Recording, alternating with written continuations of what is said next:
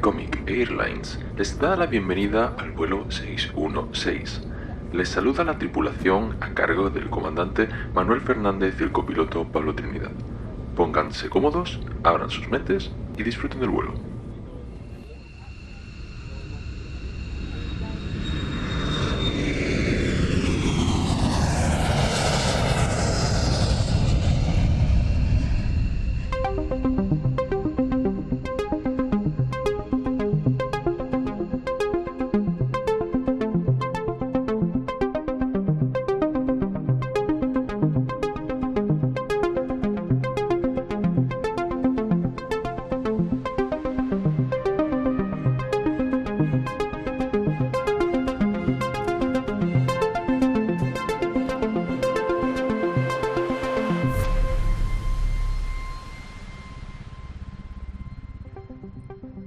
Hola, bienvenidos de nuevo al vuelo 616. Hoy tenemos esto que parece la película de Aterriza como puedas. Y bueno, además de un servidor, Pablo Trinidad, me acompaña al lado el comandante Manuel Fernández. ¿Qué tal, pasa, Manuel? Pablo? Me pido Leslie Nielsen. Sí, Sí. yo el muñeco hinchable. Buena lección. Y a la señora a la que le dan guantas en el asiento porque está histérica, ¿no? ¿Quieres coger ese papel? No, no. Ese está libre ahora mismo, ¿eh? Bueno, venga, va, lo cojo. Aquí, aquí la reincidente Sandra. Todo el mundo haciendo cola allí para levantar la mujer. Luego lo pondremos en la, en la parte de, de la cena post crédito. Vale. Bueno, Y bueno, aquí nuestra compañera Sandra, Sandra, Hola, encantada. de la Batcueva de Sandra. Eso es. Y hoy tenemos además una cuarta persona, un cuarto micrófono, que aquí por, como, bueno, nos ha escrito, nos ha mandado un audio y le hemos dicho 20. Fíjate el peligro que tiene. Manda un audio y te raptamos. Es decir, te va para acá. Eso, esto puede salir muy bien o muy mal. y por eso tenemos aquí a, a Eladio. Muy buenas. Sid Villista en Twitter. Sí, villista, sí. Yo me pido el papel de Leslie Nielsen. ¿También? En Aterriza como puedas. sí. Lo compartimos entonces. Claro. Vamos a, Hay que pelear. vamos a llevarnos bien.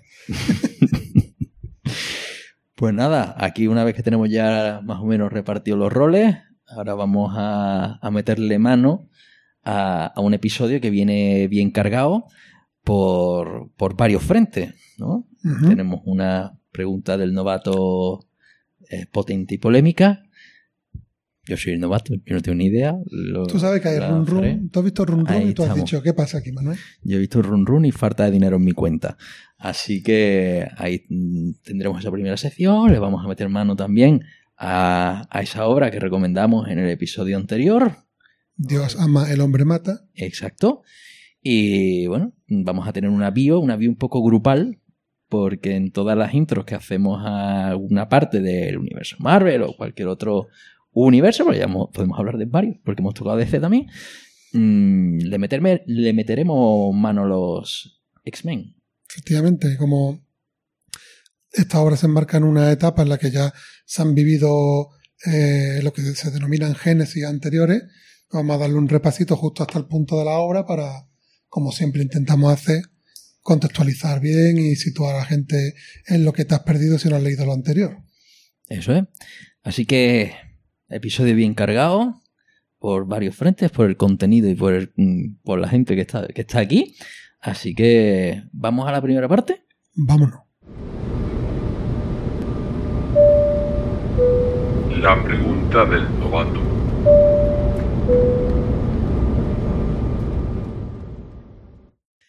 Bueno, ya estamos aquí. Pregunta del novato. Esta, esta parte polémica que hemos avisado. Que bueno, es un. Es más un. Es complicado eh, escribir, redactarlo como pregunta, ¿no? Es un análisis sosegado de la situación. Eso, que Hasta la que pregunta es, ¿y esto por qué cuesta tanto? Bueno, y sobre todo unos cambios, circunstancias que se están dando últimamente que, que ha venido a agravar el problema, si es que era un problema, que eso vamos a debatirlo. Siempre hemos sabido que esto es una afición cara, pero se han tomado determinadas decisiones últimamente que han creado un poquito de run run en la parroquia. Claro. Entonces, vamos a comentarlo si creemos que, que están justificadas o no y, y qué problemas se pueden derivar de, esta, de estas políticas. Bien, aquí yo sacaré la, mi cara de, de marketing y eso. Sí, hombre, tú intentas dar un perfil más de No, y, economista. y- y nada, bueno, y también, bueno, no soy economista, no soy ingeniero, pero pero que te sí. con presupuesto. El villano, el villano. ahí estamos. No, yo, yo lo voy a ver a la distancia, ¿vale? Alguien tiene que ser abogado del diablo.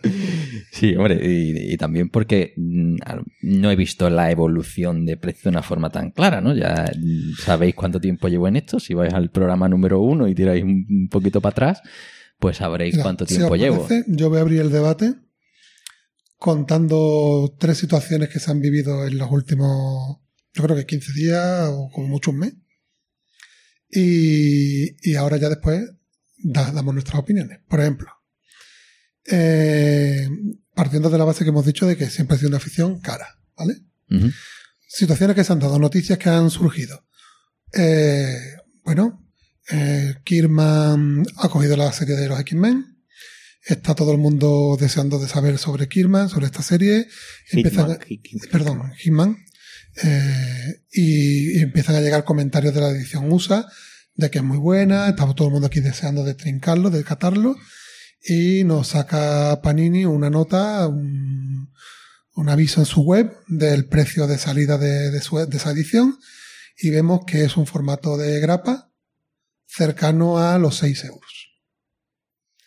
Cabe destacar que se montó una ventolera muy grande en redes sociales lo que provocó que de repente, en una respuesta a un fulanito que escribió a Menganito, Panini parece que da marcha atrás, porque creo que eso podemos debatirlo.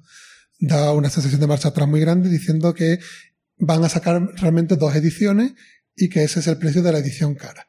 Y curiosamente la otra edición y el otro precio no estaban en la web. Bueno, eso mm, de repente lo puedes quitar. Pues tardó dos días en responder. Eso. dos días cuando ya estaba ya muy calentito el Eh, ambiente. sospechoso. muy sospechoso. Eso es un tema, lo dejo ahí y después si queréis profundizar. Otro tema. Hace unos meses, esto sí pasó hace más tiempo, pero ha sido recientemente la explosión. SC anuncia un proyecto de crowdfunding para que todo el mundo le ayude a publicar Kamandi. Una obra ya con muchos años, con muchos seguidores, que todo el mundo estaba también deseando de, de catar. Y nos lanzan un crowdfunding. Ahí ya se genera una polémica de por qué es necesario un crowdfunding para esto, porque CC no tiene en sí misma los medios para publicar esto sin necesidad de que alguien ayude. Ahí también podrás toda tu visión del crowdfunding, Pablo. Y que nos enteramos hace poco. Ya fue suficiente polémica el proyecto en sí, ¿no? Por ahora nos enteramos que van a sacar una edición de, este Kamandi partida en dos, en tienda, disponible para todo el mundo, y que va a estar disponible en tienda para todo el mundo antes de que le lleguen a los que participaron en el crowdfunding la edición completa que, que estaba en el proyecto. Bueno, eso no es del todo correcto. ¿eh? Matízalo si hace falta. En principio sí, porque cuando lo anunció en tienda, es verdad que estaba anunciado para el veintitanto de septiembre, no recuerdo el día. Pero para los que hicimos el crowdfunding, los pardillos que, que participamos, Bien. nos enviaron el correo días después diciendo que ya en el, sobre el 6-7 de septiembre llegaría a nuestra casa. Por lo que Puede ser también En un, re- principio, un recule. puede ser, puede ser, también, pero ¿no? Puede que- ser, vale. Puede ser. puede ser. todavía no ha llegado. Si llega más tarde ya lo avisaré yo. ¿De dónde viene? ¿Desde dónde viene? Mm, Pues vendrá desde, no sé, desde Sí. la Nueva York post-apocalíptica de, de Sí, Kirby, ¿no? Esos, esos números de seguimiento de un buque chino que tiene que llegar a Europa, pasar las aduanas y por si nadie sabe ¿Qué cómo tarda un barco extrañas? Te decían que estaba en imprenta, pero ¿dónde está la imprenta? Ah, Ah, como está en China no llega, ¿eh? Entonces, esas son, digamos, dos situaciones puntuales, podríamos considerar, que se han analizado, ha habido recules, podrían defenderse, ¿no? Pero bueno, yo, de hecho, compartí con los compañeros que están aquí presentes hace poco un pequeño cálculo que yo hice a mano, que además lo hice a voleo, busqué un, una buena piedra de toque y me fijé en los integrales de CC de, de Injustice, que casualmente se lanzan una vez al año. Entonces digo, voy a hacer un cálculo del precio medio de hoja por euro y vamos a ver cómo ha evolucionado esto de un año a año. y nos llevamos la sorpresa que del primer año al segundo un incremento del 20% o más, del segundo al tercero se mantienen, pero sigue siendo un 20% con respecto al primer año, y el del cuarto eh, año, que ha sido el que se ha publicado recientemente, pues ha tenido una subida otra vez de como del 10% con respecto al año anterior, y mucho más con respecto al primero. Mm, pueden ser políticas de marketing para que te enganches al primero, pero fíjate el enganche. Lo que te supone después y tienes el toque de que tienes que completar la Claro. colección, ¿no? Pero todo e- e- eso ya está todo inventado. Es decir, tú te vas al kiosco y te vienen los coleccionables famosos, que te el primero a 1,99 y los sucesivos a 5,99, ¿no? Pero por lo menos son fascículos, digamos, mensuales, que te estoy hablando de una obra que va saliendo año a año. Bueno, también puede Sí. ser como los SS saca los coleccionables. Claro. El número uno muy baratito, pero te deja el arco abierto para, que tengas que pillar el segundo. O te lo parten sí, dos. esas, pa- o esas te lo- tácticas también. Mm, Claro, que al final partírtelo en dos es una forma de financiarte. claro, Tú dices, es que- sácamelo entero y pido yo el Dice, dinero al me banco. sale el número uno por, por 1,99. Sí, pero cuando le sumen la segunda parte te está saliendo por, No, ¿te acuerdas, por Pablo? 10 euros, que, que es algo más barato todavía que en la tienda, pero Me acuerdo de los primeros programas nuestros, creo que fue, me diste, oye, he visto, no sé si fue Sandman, Sandman muy barato en el kiosco, no sé qué, te dije, cuidado que está partido en dos. Que Sí. eso Que- fue una de estas. Sí, que mm, el, el recopilatorio este de 75 años, que yo te decía, esto es un, un tocho financiado. Ah, es como, los como las impresoras que te lo compras para... Ah, ¿no? vale, vale, vale. Claro. Sí, porque si es Sandman partido en dos, no va a tener brazos para llevárselo los volúmenes. No, era el primer tomo, digamos, que te lo partían en dos, igual que hicieron en silencio también en una colección de Batman. Sí, no, fue, fue creo, si es la colección de Vértigo, puede ser. Sí, El, que estaba partido en dos era V de Vendetta, Sí, creo. era un- a V de Vendetta, No correcto. Sandman, que estaba partido. en dos. Correcto, correcto. Aún, verdad, sí, aún sí, así, aún así te sale más barato. ¿eh? No sé si sale por 8 o 9 euros si junta la, y vale quizás 15, ¿no? O Bueno. 14 en cartoné. o- Yo quería empezar para abrir el debate, poner como estos casos. No sé si hay algún caso que queráis también poner vosotros, que hayáis conocido. Uf, si yo te contara. Cuenta algún hombre para que vea que no esté esto sesgado. Hemos dicho sosegado, Sandra. Voy a intentar calmarme No, no, no. porque este tema me saca mucho de quicio. Por ejemplo, reediciones de Watchmen, simplemente FC les cambia la portada y ya te cuesta 5 euros más. Con la patrulla condenada de Grant Morrison, que todos estábamos esperando el primer número, misma portada, misma cantidad de páginas, simplemente en el lomo te ponen el sello de Biblioteca Morrison. 3 euros y pico más. Pe- pequeño paréntesis, a raíz del programa de la semana pasada.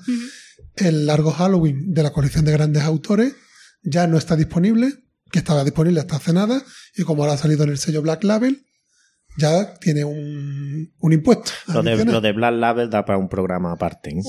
Pero acá mete también, yo qué sé, cerca de 5 euros de subida por ahí. ¿no? Es que lo de Black Label, eso es, ya te digo, eso da para largo un debate. ¿eh? Bueno. Porque la grapita a 40 páginas y 13 euros, Porque es en tapadura. eso, y, y después, bueno, la calidad ya aparte, pero una grapita a 13 euros porque le pongan una pasta dura, eso, y, y se ha colado ahí, ¿eh? Como que, Pero el tema de grapa, de, de- del, digamos, de lo físico, yo creo que ya el, el resultado sobre el precio es casi intrascendente. Es decir, por eh, un EPUB, por ejemplo, ¿no? Cuando nos vamos a mm, literatura, a texto, ¿no? ¿Cuánto sale el precio con respecto a un libro físico? Dice, ¿qué es lo que tiene el libro físico? La imprenta, la distribución, el librero que te lo vende y empiezas a sumar márgenes, ¿no? Mm, Bueno, luego los libros además tienen eh, esa fijación de precios, esa protección estatal en la que no se puede hacer un descuento más del 5%, excepto el día del libro, con el 10%, ¿vale? Mm, Entonces, eso asegura que todo el mundo más o menos se pueda llevar unos márgenes ciertamente estables, cosa que no ocurre en otros sectores. Yo que conozco muy bien, que es el de los juegos de mesa, ahí no hay ningún tipo de fijación de precios y te puedes encontrar cosas muy, muy, muy exóticas, como que, por ejemplo, un precio de Kickstarter en el que se fija un precio recomendado te llegue a tienda más barato que el, que el precio final, ¿no? Eh, Que el precio que han pagado los, los mecenas, cuando además se establece el, el precio eh, de venta en, el, en la campaña de mecenazgo. Aquí eso no puede ser tan descarado, porque hay un, digamos, hay leyes que lo impiden, ¿no? Pero es que hay que pagar a la gente que hace su trabajo. ¿Y quiénes son los que hacen su trabajo? En el caso de un libro, pues el autor, los revisores, etcétera. Si está ilustrado, bueno, habrá que pagar toda esa gente, el depósito legal, las copias que envías para la promoción, eh, las que, bueno, mm, las que se pierden por el camino porque están golpeadas, te las devuelven y te las comes con papas, etcétera, etcétera, etcétera, ¿no? Ahora, la distribución eh, digital, ¿qué ocurre? Pues que hay muchos costes que desaparecen, pero ahí sustituimos la tienda física por la tienda online, que también se lleva su, su trozo. Quitamos la distribución, evidentemente. ¿Vale? ¿Y qué quitamos? La imprenta. Pero ¿sabéis cuánto cuesta imprimir mm, la unidad con mil unidades de un libro? En blanco y negro. Pues cuesta entre los dos o tres euros. Tiene unos costes de escala mm, brutales. Entonces, claro, dices, realmente la diferencia de precio Mm, Pues bueno, vamos a ir tirando de ello. Por ejemplo, en tema de rol, que hace poco estaba escuchando un podcast en el que hablaba, eh, no sé si era la editorial o lo cubierta, o algo así. ¿Cuánto había que habían sacado? Mm, ellos publican libros, tienen las mismas restricciones que tenemos con los cómics y demás en cuanto a precios, pero han pagado a los ilustradores, pero el que lo ha escrito no lo ha cobrado porque es de la editorial y se las están viendo para poder liquidar la tirada que han mandado imprenta. Si tú tienes, vendes mil ejemplares, porque si hace 500 el coste unitario ya se te dispara, entonces te compensa lo que te baja y lo tienes ahí en stock intentando liberar. Es que cuesta un huevo vender Pero en un yo- mercado minoritario mil ejemplares y tú no puedes competir en precio con alguien que te lanza 5.000 de algo. Pero yo y los liquida. tengo que el argumento ese no me acaba de convencer lo de pagar a la gente, porque entonces las diferencias que estamos viendo entre los precios de publicación de Marvel o de DC en España con los precios USA o incluso con el panini italiano, es que, Claro, es que es no que- sé dónde está la justificación. Es que aquí está la siguiente parte. No, el, que- vamos a ver, el- si me permitís. El, el abogado del diablo es bueno, ¿eh? Es bueno. Un buen, se ha buscado un buen, un buen abogado. Pero no es el hecho de que, o yo al menos lo veo así, no es el hecho de que saquen una edición Plan Label, llámala etiqueta negra, llámala 5J, como tú quieras, para pagar a los trabajadores. No, porque el que saca la grapa de Batman, el que saca la grapa de, de Flash, que es grapa normal, cobra también. Y han sacado la grapa normal. No creo yo que el que lleva escribiendo o imprimiendo esa grapa no cobre. Es decir, va a cobrar. El problema viene cuando no te dan opción. Porque si SC, lo que ha publicado en Black Label, como decía el amigo Manuel, el largo Halloween, no está disponible y ya solo está disponible en la versión Black Label, ya te obligan a comprar el del sobrecoste. Que es Claro. un sobrecoste sobre un sobrecoste. Es decir, yo es que ya quería- han subido los precios a primeros de año y ahora por el sellito del Black Label o por ponerle el Morrison, el Morrison ahí de mm, puede contener droga, que es lo que debería poner, eh, pues eh, te obligan a ir por el artículo de lujo cuando lo ideal sería tienes la opción barata, que no está tan bonita la estantería, que el papel quizás es más malo, que la impresión es a lo mejor un poquito peor, los colores y la edición de lujo. Y ahora, como coleccionista, si yo sé que me interesa, es, es un poco como con Hitman. Con Hitman había un... Yo creo que ha reculado Panini, ¿no? Que eh, huele de lejos a que con la polémica que se ha creado en Twitter han dicho, no, es que vamos a sacar las dos ediciones, una... Decirlo del principio y no pasa nada. Lo que pasa es que hay un rumor por ahí de que van a subir los precios a finales de año. ¿Vale? Entonces, yo creo que han hecho como una campaña. Vamos a decir, a lanzarlo ahí. Van a subir el precio a final de año y no paran de Sí, subir sí, los sí, precios durante el año No, no, no. en el año anterior. Metodología Han- Lean. se No, no, llama. no, no, pero mm, han subido este año la grapa de Panini en enero o en febrero, no recuerdo bien, Sí, hace poco. 25 céntimos de media. La grapa normal. No recuerdo la doble, era algo más, no sé. Exactamente. Pero es que ahora planean una subida de casi un euro.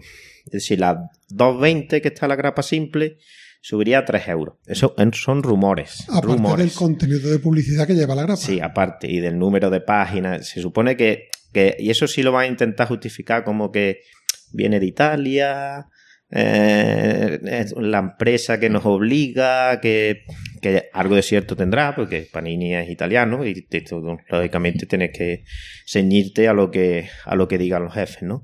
Pero digamos que han lanzado un globo sonda. Han dicho, vamos a poner la grapa de Hitman a 6 euros. A ver lo que la gente. Lo que la gente opina. Yo creo que, vamos, yo creo que ha sido así, Pero porque es que la respuesta ha sido dos días después. No Pero puede ser que tú tengas. La gente pique y la compra, pero es que Pero si hay la, no, es que la gente, no, es que la gente, no es que la gente pique, es que la gente lo va a comprar. Claro. La grapa de 6 euros con la portada Pero, alternativa. ¿Quién y es la gente? Los consumidores. No. La gente so- te estás poniendo como los coleccionistas. Ah, no. Que ojo, no, no. que el coleccionista no es el consumidor, es uno de los consumidores. Es decir, ya además, uno con una cierta edad, en el que ya tiene un sueldo, tiene su hobby, y decide que, bueno, entre 10 o 12 mm, no me quita a mí, me jode, mm, pero lo voy a seguir comprando, ¿vale? Y ese es un público. Ahora, el otro público, el de la grapa, el baratito, ese público japonés, ¿no? Que tira... eh, Manga. El manga, ¿no? ¿Eso existe? Es decir, eso está asociado normalmente a adolescentes, a gente joven. ¿No creéis que están intentando a lo mejor que muera la grapa y que lo sustituya al digital? Sin existir realmente una alternativa Pero es digital que, por ejemplo, eso es otro potente. tema. Es que hay una, es que Marvel tiene el Marvel Unlimited, que está bastante bien en el mercado americano, y aquí Panini Claro. no ha querido abrir ese melón. Porque ese melón yo creo que mucha gente se hubiera sumado. Bueno, pero es que también somos unos catetos. Lo queremos todo traducido. No, pero eso es culturalmente Sí, es cultural. ahora mismo. Exacto. Igual Nosotros somos- las series y las películas las vemos traducidas. Vamos, si tú los Limited pudieras pagarlo, ¿cuánta gente mm, paga a través de proxies en Estados Unidos para poder acceder? Ya, ya ocurría con Netflix. Bastante, bastante. ¿Vale?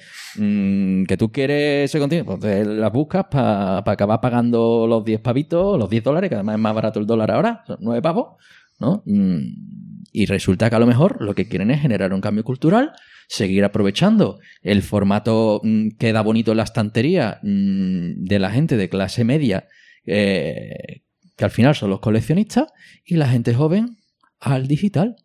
Yo lo tengo clarísimo. Ahora, a ver si de aquí a final de año lanzan el digital o, o no se dan cuenta de por dónde van los tiros. Porque también, a ver si Panini no puede entrar en el negocio digital por tema de derechos.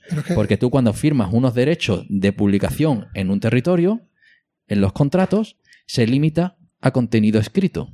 El contenido digital puede que haya algún, puede que esté, puede que no. Entonces, si no lo hacen, a lo mejor es una cuestión de derecho. Y tenemos al Marvel Unlimited que quiera mm, gestionar la plataforma eh, la liberación internacional de los distintos títulos. Por ponerte un ejemplo y sin haberlo mirado. Le veo agujeros también a ese planteamiento, si es que ese planteamiento fuera el, ce- el cero. el- Es, es especulativo, ¿eh? pero le veo mm, algún problema. Por ejemplo, en Panel Syndicate, los cómics que se publican están pensados originalmente para formato mm, portable, digamos, Ujú. de dispositivo móvil. Y de hecho son apaisados. Sí. Si tú lanzas, como dices tú, eliminamos la grapa y lo lanzamos en digital, pero en un formato que tú puedas en futuro sacar un formato tapadura para estantería, mm, digamos que te condicionaría a eso, porque no es el formato ideal el vertical para el digital. Entonces no lo veo yo tampoco muy claro. Y esto de aquí, mira, tengo un iPad, tú lo Sí. enciendes, pues en vertical, en horizontal, Sí, ¿eh? pero no, cuando digamos una conversión del papel a la tablet, cuando haces un diseño especialmente para tablet de los cómics, están, la tendencia de hacerlo en Pero horizontal. bueno, nu- nunca, mm, digamos, como, como se decía eso de eh, nunca asocies con la inteligencia algo que se puede explicar con la estupidez, ¿no? A lo mejor son tontos, ¿vale? Y por eso regulan. O a lo mejor están haciendo experimentos. Yo quería o- rescatar lo- el guante que has lanzado de lo de los jóvenes. Me voy a referir aquí a Sandra, que es la más joven del grupo. ¿Tú cómo ves que está ahora mismo el mercado en los jóvenes? ¿Tú ves jóvenes en las tiendas? Eh, gente que tú conozcas, consume cómic, ¿qué tipo de cómic consume?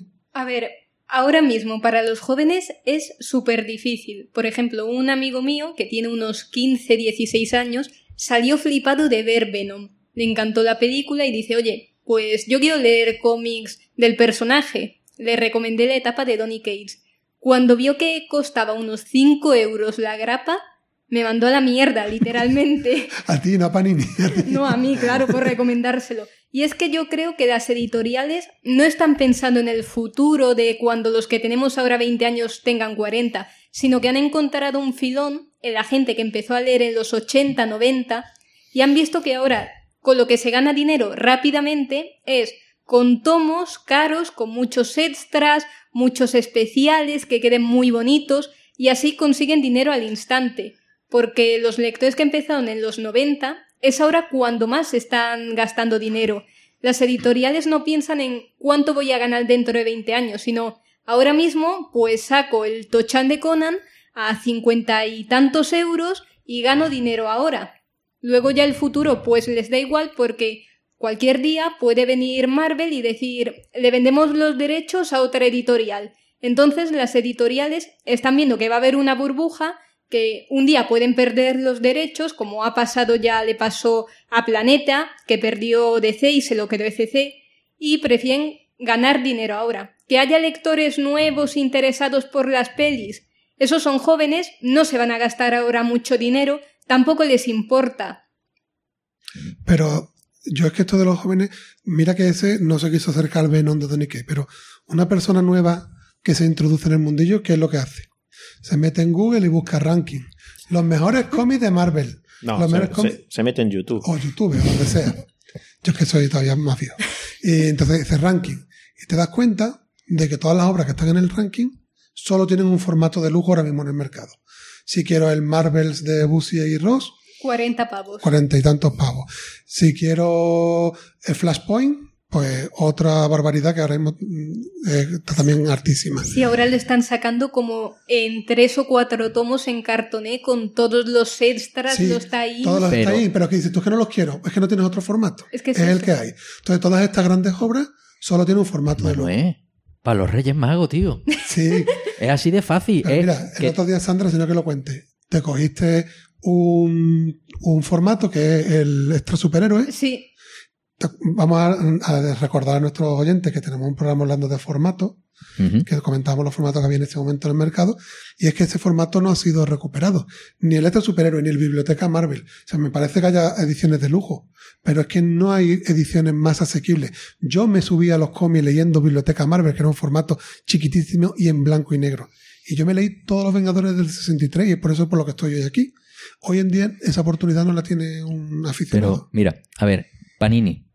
No sé si conocéis la historia de los ciento y pico años que tiene Panini. Os recomiendo que escuchéis un podcast de perspectiva, que es un podcast de economía, en el que coge una empresa y te cuenta un poco la historia, cómo ha ido evolucionando y demás, y te cuenta la historia de Panini. Y esta gente, ¿por qué los hemos conocido nosotros? Con los cromos de Por los cromos. Bien, ¿sabéis cómo funcionan los cromos a día de hoy? ya no, El ya- precio no cojo de un sobre de cromos. No viejo ya, ya no. un euro. Y hay otro de 5 euros, ¿vale? Que es como deluxe. Y los cromos, tú mm, tienen un código, los, mm, los pasas por una aplicación y, son bienes digitales. Y te pones a jugar con tus colegas. Y mm, entra en YouTube y mira cómo funciona eso, porque está la gente abriendo cromos y abriendo sobres, haciendo unboxing de, de sobres de, de la liga, con Lo- jugadores lo- especiales, lo- con... Lo de llevar el taco con la gomilla para No, el recreo, cambiarlo. eso se ya acabó, no- porque es que además el que repetido es que el repetido lo que te hace es que tú lo vuelves a escanear y te mm, aumenta el poder del, Sí, del claro, anterior claro. cutre, ¿sabes? joder. Claro, Chuta más fuerte. es que Mm, es que esta gente sabe muy bien lo- cuál es su negocio, cuál es el negocio digital y yo creo que van a tirar por ahí y que no quieren hacer esa inversión por el tema de los derechos, porque todos sabemos que ahora mismo además todo el mundo quiere montar su plataforma hasta que no haya dinero para que todos paguemos todas las plataformas en las que queremos estar, ¿no? Ahora entra Disney, tenemos el Amazon Prime, tenemos Netflix, tenemos HBO, tenemos eh, Rakuten Waki eh, y todos los que vienen, ¿no? Y vaya a tener 10 pavos para cada uno, más luego el Movistar a 80 pavos. Yo primero el Disney, después ya veremos. Claro, eh, estamos hablando de, de plataformas, de contenido. Prioridades, prioridades. Disney y lo que venga. Pero Disney. Y estando Star Wars, Disney. Entonces, mm, esta gente sabe muy bien lo que hace y, y yo y, y ahora va a haber una batalla por los contenidos culturales en plataformas digitales. Que nosotros somos de- del papelito todavía, pero que nos moriremos y, y habrá un Bueno, cambio. nosotros somos del papelito y en general el consumidor de cómics es de papelito. Yo creo que en los- incluso en los libros, en las novelas, se ha intentado meter el formato digital. Y aunque ha triunfado, digamos, triunfado. Ahí existe el mercado ese, pero no ha sido ese boom que se esperaba de va a sustituir al papel. va- No.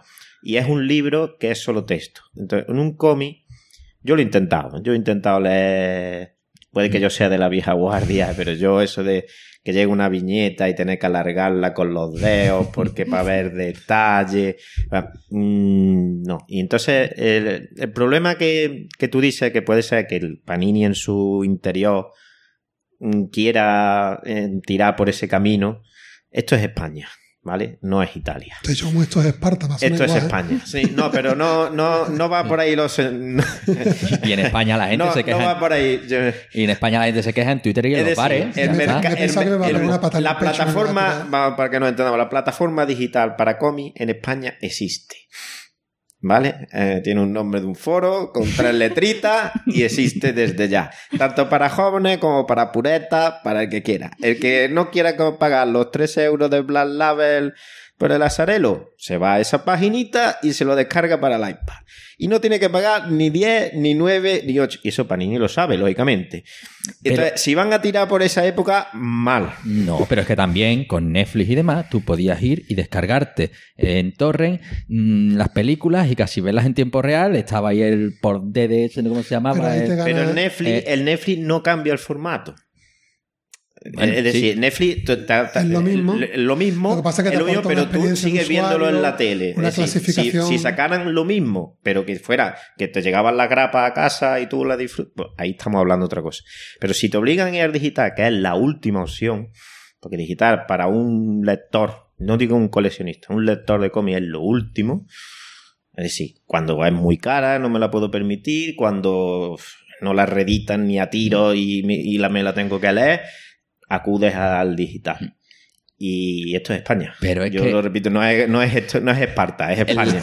No, Y si me puedo ahorrar 9 euros, mm, Hombre, me lo voy, a, claro. lo voy a ahorrar. Pero también eh, aquí el negocio cultural está en la creación de franquicias.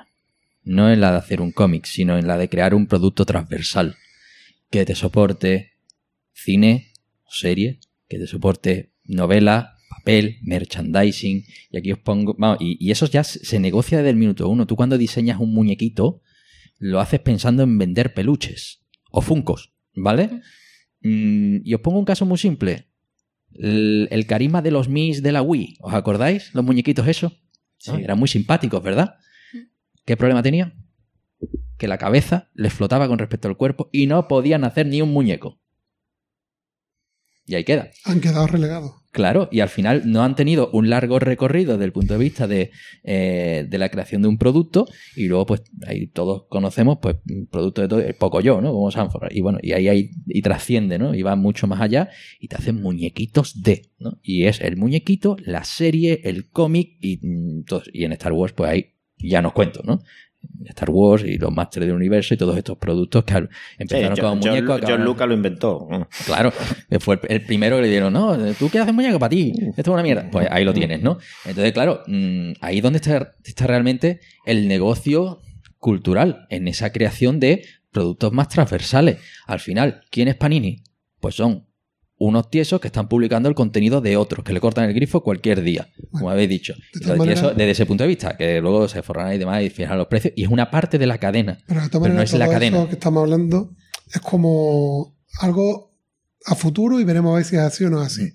Yo te digo que a día de hoy la prueba del algodón, lo estuvimos hablando el otro día, a ti te pone tu muy mala cara cuando llega con un cómic a casa, sí, ¿no? Pues entonces es que estás más caro de la cuenta, porque yo tengo que ir siempre a escondida a comprar los cómics.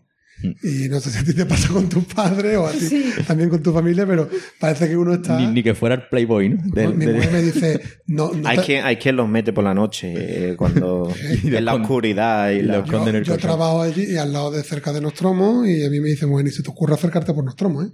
Vamos, me tiene un marca hecho. Entonces, algo va mal.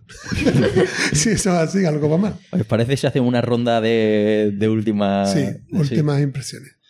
Bueno, vamos a empezar con Sandra. Venga. Bueno, pues yo creo que simplemente están subiendo los precios porque sí, porque se dan cuenta de que la gente va a seguir comprando, de que al fin y al cabo somos coleccionistas, nos gusta tener estanterías bonitas y de que hasta que explote la burbuja y volvamos a otra crisis.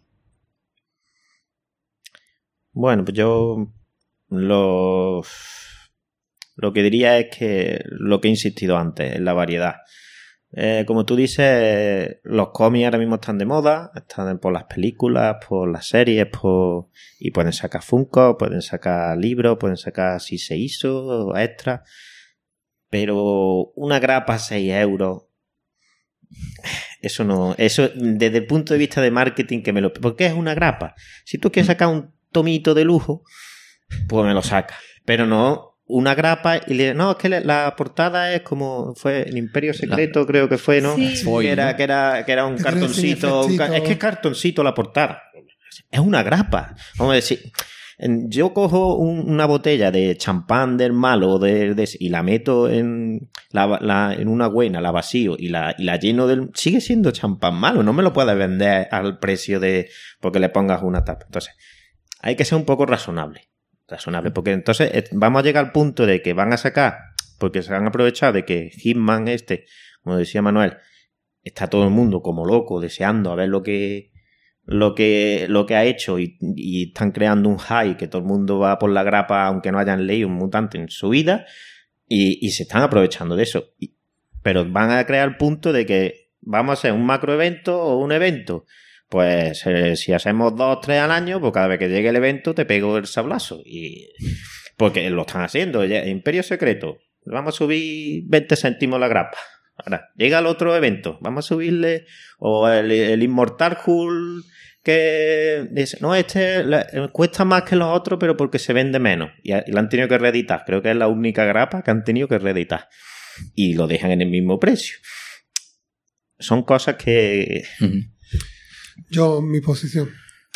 Mm, quiero matizar, bueno, tú puedes tener opinión, pero de lo que has dicho, yo no creo que el cómic esté de moda. Los que están de moda son los superhéroes. Porque yo sí conozco a mucha gente allí en mi entorno del trabajo y demás, con sus camisetas de Marvel, si no han cogido un cómic en su vida. Yo me acerco, hablo con ellos. no es que no lo hayan cogido como algo peyorativo, sino que, que no tienen intención. Que están consumiendo el universo alrededor del cómic, pero no el cómic. Y no se tienen intención de acercarse. Y mucho menos si te encuentras esos precios como el, amigo de Sandra con lo de Donny Kay, de, del Venom, ¿no? No se van a acercar. Y, yo lo que una reflexión personal, yo no compro mm, prácticamente novedades. ¿Por qué? Porque no me la puedo jugar.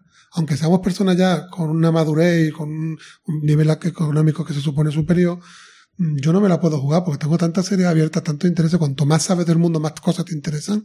Y yo no me la juego. Solo compro cosas que sé que son extraordinarias, eh, ya sea por mi propio conocimiento personal o por que me muevo en foros y en sitios que me van a dar una opinión certera, pero incluso, por eso digo que la estrategia, incluso a los veteranos y a los que se supone que somos más coleccionistas, también nos bajamos de serie que no nos, no nos arriesgamos.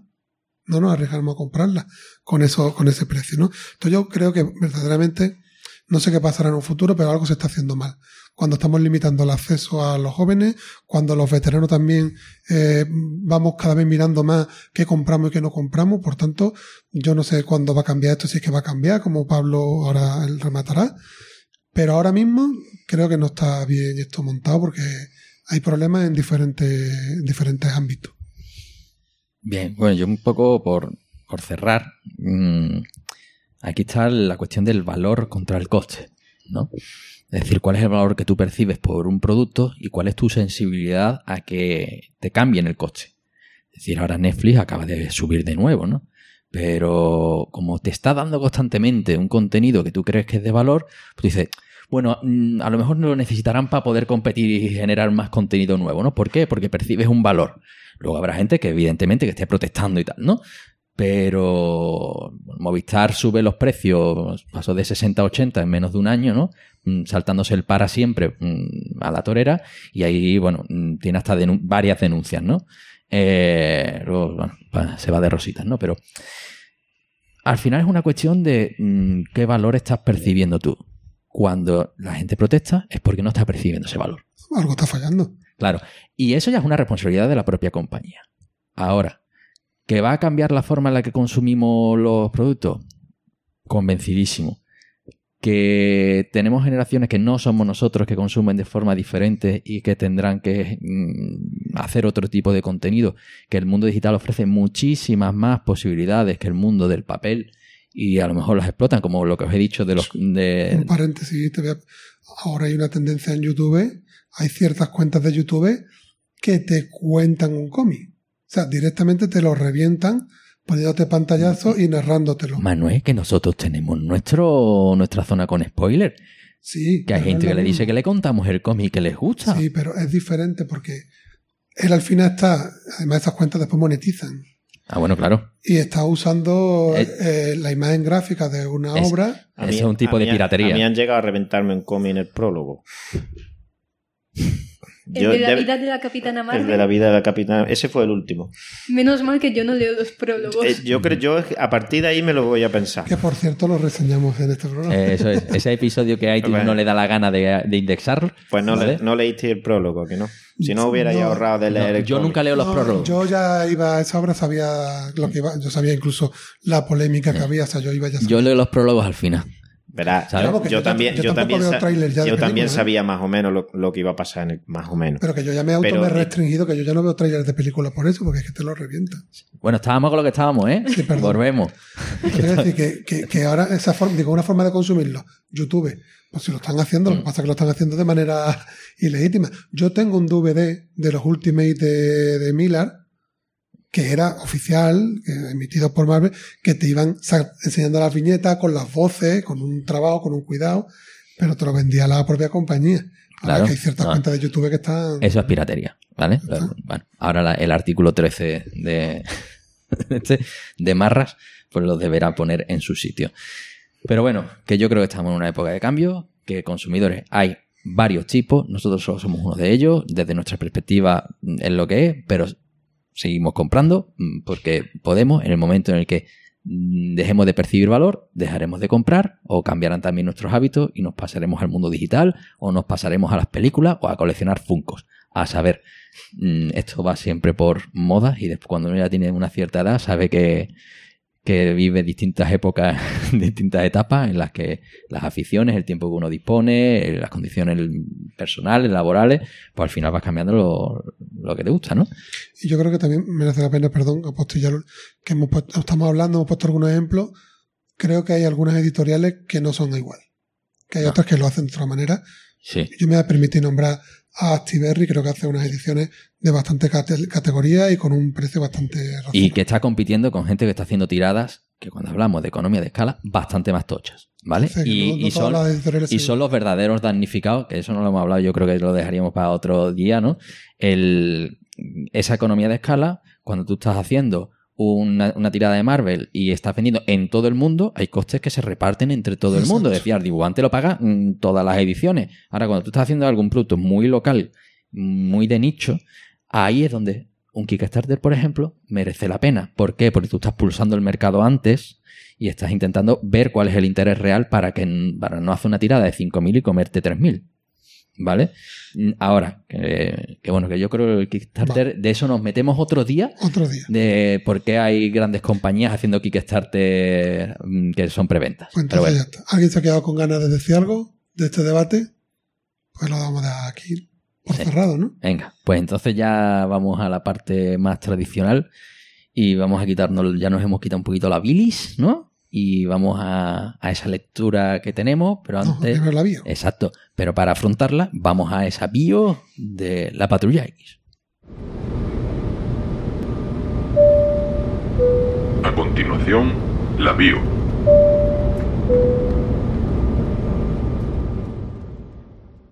Bueno, estamos aquí ya con esa bio de la patrulla X. Y bueno, Manuel, ¿tú tienes ahí un guion para ilustrarme. Un guion, pero que quiero que sirva para, digamos, ir motivando aquí a toda la mesa a que participe, sus impresiones, sus recuerdos de la época, sus preferencias, es lo que yo me gustaría que, que hiciéramos entre todos, ¿no? Pero bueno, nosotros nos especializamos en hacer podcast para, para novatos, vamos a hablar de los X-Men como si Eso. nadie los, los conociera. M- Mírame a mí, que no tengo ni puñetera idea, ¿vale? Venga. Bueno, los X-Men, conocidos en España como la Patrulla X. ¿eh? Fueron creados por Jack Kirby y Stan Lee. Y su primera aparición fue en los X-Men número uno del septiembre del 63. Un año muy prolífero, también con los Vengadores y demás, ¿no? Mm. Eh, ¿Qué caracteriza a los X-Men, a la Patrulla X? Que todos sus miembros son mutantes. ¿Qué es ser un mutante? Pues personas con habilidades especiales que se activan a causa del gen X que se despierta en la pubertad. ¿vale? Hay otros personajes en el universo Marvel que tienen poderes especiales, pero se deben más bien a lo mejor a accidentes, a experimentos, La radiación. No confundir con la edad del pavo, que también se despierta. o por ejemplo los, los inhumanos, que muchas veces podría ser muy similar a los X-Men, más por lo del efecto de las nieblas terrígenas. Esto es un gen que se lleva o no se lleva y se te despierta en la pubertad. ¿Vale? El argumento principal de la serie, en general, en grandes rasgos, es la búsqueda por parte de un sector, estos mutantes, de convivir en paz con los humanos. Ese objetivo lo personifica Charles Xavier, profesor X. Y la búsqueda de la venganza por los ataques recibidos por los suyos, o incluso buscar la supremacía por parte de los mutantes, ya que los humanos no son de fiar. Y esta filosofía, digamos, la personifica Magneto digamos como grandes, grandes rasgos. Detalle curioso, dentro de los mutantes hay diferentes categorías. Están los epsilon, los delta, los gamma, los beta, los alfa y los omega. Básicamente, sin entrar en detalle, es cómo de perceptible es tu rasgo mutante. Por ejemplo, los epsilon, que son los más bajos, pues son estos que denominan en la serie los Morlocks, estos que se esconden en, las alcantarillas porque son normalmente apestados sociales, porque son muy visibles y además sus habilidades tampoco es que sean una maravilla para poder luchar contra el crimen, sino. Y si seguimos subiendo, pues llegamos a a lo mejor un cíclope, digamos que podría hacerse pasar perfectamente por una persona no mutante, pero se, tiene algunas de las que se denominan taras, ¿no? Por ejemplo, cíclope no puede controlar, eh, a no ser que sea por un artilugio del, del visor de cristal de Rubí el, disparo de sus ojos. Entonces, no es exactamente el aspecto de un humano sin poderes, tiene ese pequeño control. Después hay otro nivel que podría estar Magneto, que creo que estos son ya los alfa, que es, oye, pues esta persona, a no ser que quiera actuar con sus poderes, pasa totalmente desapercibida, ¿no? Y aparte tiene poderes, pues, de gran nivel.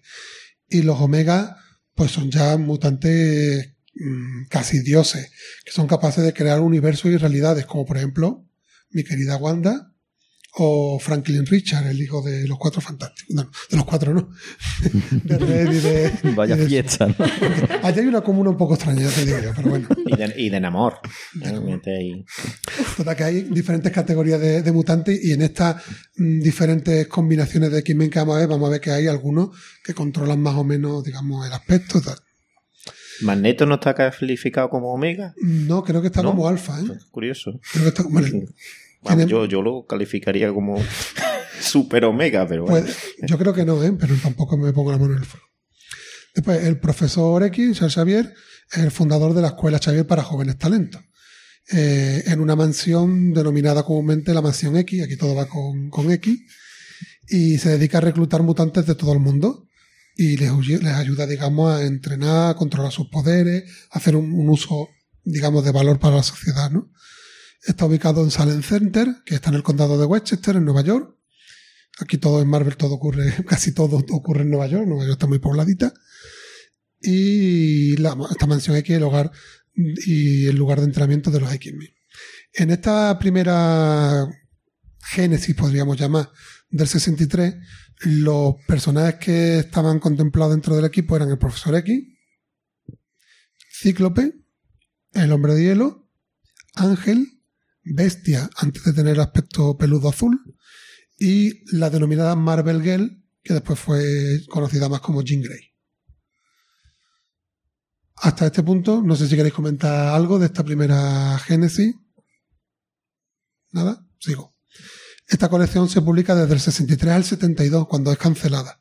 La verdad es que no tuvo mucho éxito en su momento, esta primera etapa. Ninguno. Ninguno.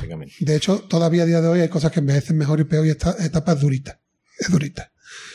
Es verdad que hay momentos, como por ejemplo, hay momentos ya que Stan Lee deja el guion a Roy Thomas, eh, y después en dibujo también cambian a Don Heck y a Neil Adam en algunos momentos, y bueno, hay una mo- etapita dentro de esa, de esa primera génesis más tragable, pero es de difícil digestión. Eh, durante esa etapa de los años 60 también aparecen otros mutantes que los reclutan, aunque después no son de estos personajes que permanezcan ni en la memoria colectiva, a lo mejor algunos, ni mucho tiempo en la, en la, en el equipo, ¿no? Algunos como Mimic, Morpho, Polaris o Havoc. aparecieron en aquella época. Y llegamos a ese año 72 donde la serie se cancela. Y ya tenemos que esperar hasta el año 1975 donde se hace un relanzamiento, en, esta, en este caso de la mano de Chris Claremont y Dave Corcoran. Creo que no se. mm, Creo, ¿eh? no estoy seguro, que no se llega a cancelar, sino que se, se sigue sacando, si, si se quedan en el número, no sé, 60, sacan el 61, pero son reediciones. Sí, bueno, Pero siguen contando, no es que reediten, eh, reeditan números antiguos, Sí, pero, pero no sigue hay historias contando hacia adelante la, la cuenta. sí, por si alguien se quedó atrás y no lo compró, que lo pueda comprar. Ahí está. Pero bueno, no, no evolucionó la historia, no hubo paso adelante en el argumento ni en personaje. Re- reeditarlo lo Nada. mismo. Eh, en esta segunda génesis solo se mantienen el profesor X y a Cíclope, de los miembros originales. Y un poquito más tarde se incluye a Jean Grey, pero no está en esos primeros. No, sí, sí está. En el primer número de la segunda génesis, creo. Sí, sí está. Y creo que hay alguien más. Puedo. Bueno, no, pero creo porque es una misión como de rescate de los miembros originales. Pero no Mm. se quedan después, digamos, en, En el equipo. la segunda Génesis creo que hay alguien más. Lo que pasa es que en, el- en ese primer número se van, van renunciando, porque es el eso, caso eso, de Jim Green. eso es lo que te voy a Y entonces al final del número sí se queda con una formación que solo está Cíclope, pero Eso es a no sé que, si Ángel está también y dice yo no sigo o el- El caso es que eso, que, que intervienen en el argumento, pero al final se queda un grupo cerrado que son Rondador Nocturno, Lobezno, Banshee, Tormenta, Fuego Solar, Coloso y Ave de Trueno. La característica más significativa de este grupo es que ya no son adolescentes como eran en las originales, sino que son ya algunos que vienen incluso con, con ¿cómo se dice? Con, con experiencia de combate con bagaje. con bagaje. Y además le introduce un elemento más Claremont, si no era ya suficientemente distintivo que, que digamos, la metáfora de la patrulla X era por la lucha con la desigualdad de un- un- unos individuos que estaban en minoría ¿no? en la sociedad, él introduce un, un elemento nuevo, que es que además cada uno de los miembros es de una nacionalidad diferente, porque Rondador Nocturno es alemán, Loberno es canadiense, Banshee creo que es irlandés, y Coloso, que, que no lo hemos nombrado. ruso. sí, lo, lo hemos comentado. Ah, sí. Tormenta es africana. Bueno, para que vamos así, ¿no? Son todos, y no solo de diferentes razas, sino incluso de diferentes confesiones religiosas. Porque Rondador Nocturno es católico, eh, ahora vamos a hablar de Kitty Pryde, que se incorporó un poquito más, más tarde, en el 80, que es judía, o sea, todavía para quedar más palpa- palpable de lo que queríamos hablar. Algo que además nos va a dar muy buena entradilla para la obra Mm. que, que traemos hoy, ¿no? Y nada, como comentaba eso, en 1980 se incorporó, cinco años después de la fundación de la segunda Génesis, esta Kitty Pryde, que la, y le doy importancia porque vamos a tenerla ahora en la obra. Kitty Pryde que ha pasado por muchos nombres y al final todo el mundo la nombra como Kitty Pryde porque sus alias no han cuajado. Empezó llamándose Sprite. Después en esta obra es donde en Diojama le llamaban Ariel, fue donde se le llamó por primera vez Ariel, y después Gata Sombra. Pero al final todo el mundo le dice Kitty Pryde. Kitty Pryde. Además, sí, Kitty Pryde. Kitty Pryde. Y la siguiente incorporación después de, de Kitty ya es en el 83. Y entonces ya eso lo vamos a dejar ya para otra historia, para otro momento, porque nos vamos a quedar en este año de publicación de Dios, Dios ama, hombre mata, que fue en el 82, y ya no vamos a entrar ahí. Pero bueno, me ha quedado muy monólogo. Mm, ¿Qué experiencias tenéis con estas etapas? ¿Cuáles son vuestras preferencias de estos personajes? No sé, contarme un poco. Bueno, yo lo, no me considero un experto tampoco en mutante, pero de si hay una etapa que hay que leer, la de la de Claremont, ¿no? Nos hemos quedado en el 82, pero creo que llega hasta el 91, 92, no recuerdo. Y de 17 hecho- años creo que está. De hecho, hemos dicho En que los 17 creadores, años en una serie. Y hemos dicho que los creadores son Stanley y Kirby, pero realmente Sí, el que se denomina el padre es- de los mutantes se, se es suele, de- se suele decir, mm, creo que fue Lane Wayne el que creó lo ven, ¿no? Pero vamos, que lo crearía, diría En un combate que, es canadiense y lo creó para pelearse contra con Hulk, Hulk, ¿no? Hulk. Pero el, el que le ha dado la personalidad y los rasgos y quién es lo ven, no, pues Claremont. es Claremont, aunque no sea su padre, ¿no? Pues entonces, mm, lo que has dicho del... Yo la, la, la verdad que la primera Génesis no la conozco demasiado. Tengo el volumen, pero Yo lo tengo es, de, es durillo de leer, de como dices tú. biblioteca, Marvel tengo yo. es durillo de leer y tendría que repasarlo, pero es, es verdad que lo- las polémicas de en torno a que son una minoría con los humanos, ¿eh? Yo creo que es más Claremont el que le introduce Claremont es el que, le da ya el que último Stan Lee apretón. y Kirby en, en su día. Digamos que Claremont era judío, No. él mismo es judío y entonces- Stanley lo tenía también muy claro, porque de hecho el nombre de la serie, él le quería, eh, le quería llamar Los Mutantes, así, a seca. Y el editor de la época le dijo que los jóvenes de, de ese momento no entenderían el concepto mutante, que es otra cosa. Y él se basó en la X de Malcolm X, para darle nombre al equipo, siempre buscando esa reivindicación y, o sea, ese espíritu sí ha Ah, estado. pues ya- eso no lo sabía yo. Otra cosa que digamos que en la historia lo- los propios argumentos vayan un, pero sí que ha sido siempre un poco la idea de Stanley del principio de, de darle ese, ese toque reivindicativo. ¿Y tú, Sandra, cuál es tu experiencia con estas etapas? Bueno, pues yo de los mutantes la verdad es que no he leído mucho, algunos arcos de Claremont así famosos, pero claro, es que el autor se ha tirado 17 años o cosas así hasta que acabó hasta los huevos de Jim Lee, dejó la serie, así que no soy una experta en mutantes, he leído poco, pero me gusta como grupo toda esa clase de ponerlos como unos inadaptados sociales, la crítica social que hace me gusta mucho. Tengo personajes con preferencias como pueden ser Kitty Pride, Lobezno, Cíclope. Así que es un grupo que está bien, que la gente debería descubrirlo porque tiene muchísimo salseo toda la etapa y por lo general están bien. Y tengo que decir, sobre todo que no se me olvide, que yo soy de las pocas personas que defiende las películas que hizo Fox sobre los mutantes. Hombre, sí, mm, sí, yo también, vamos, yo me asumo a eso, las defiendo. Es verdad que la tercera baja a nivel, en mi opinión. Pero hombre, Pero la, la tercera, ¿cuál estás hablando? La decisión final se llama, ¿no? La- Sí. Las, las tres que hizo Fox, no las que que- empezó después de First Class, Es- sino la- la- las primeras. Vale. De hecho, la segunda está basada en el cómic. Sí, de eso, a- eso vamos a hablar ahora más adelante. Bueno, la segunda y. y Pero bueno, y yo- Días Días de Futuro Pasado también. Yo voy a decir una cosa. Lo que era haciendo Pablo también aprovecho para darle tu bagaje, digamos, de conocimiento de X-Men. Mucho de la gente que sabe de X-Men, ¿dónde- ¿de dónde bebió primero? De la serie de animación de los 90. Eso fue básico y fundamental para mucha gente. No sé para ti. Yo, ¿Tú qué conoces ni la vi. Yo es que de los X-Men. mm, ¿Tú qué conoces de los X-Men y de dónde yo lo que he leído aquí. ¿Sí?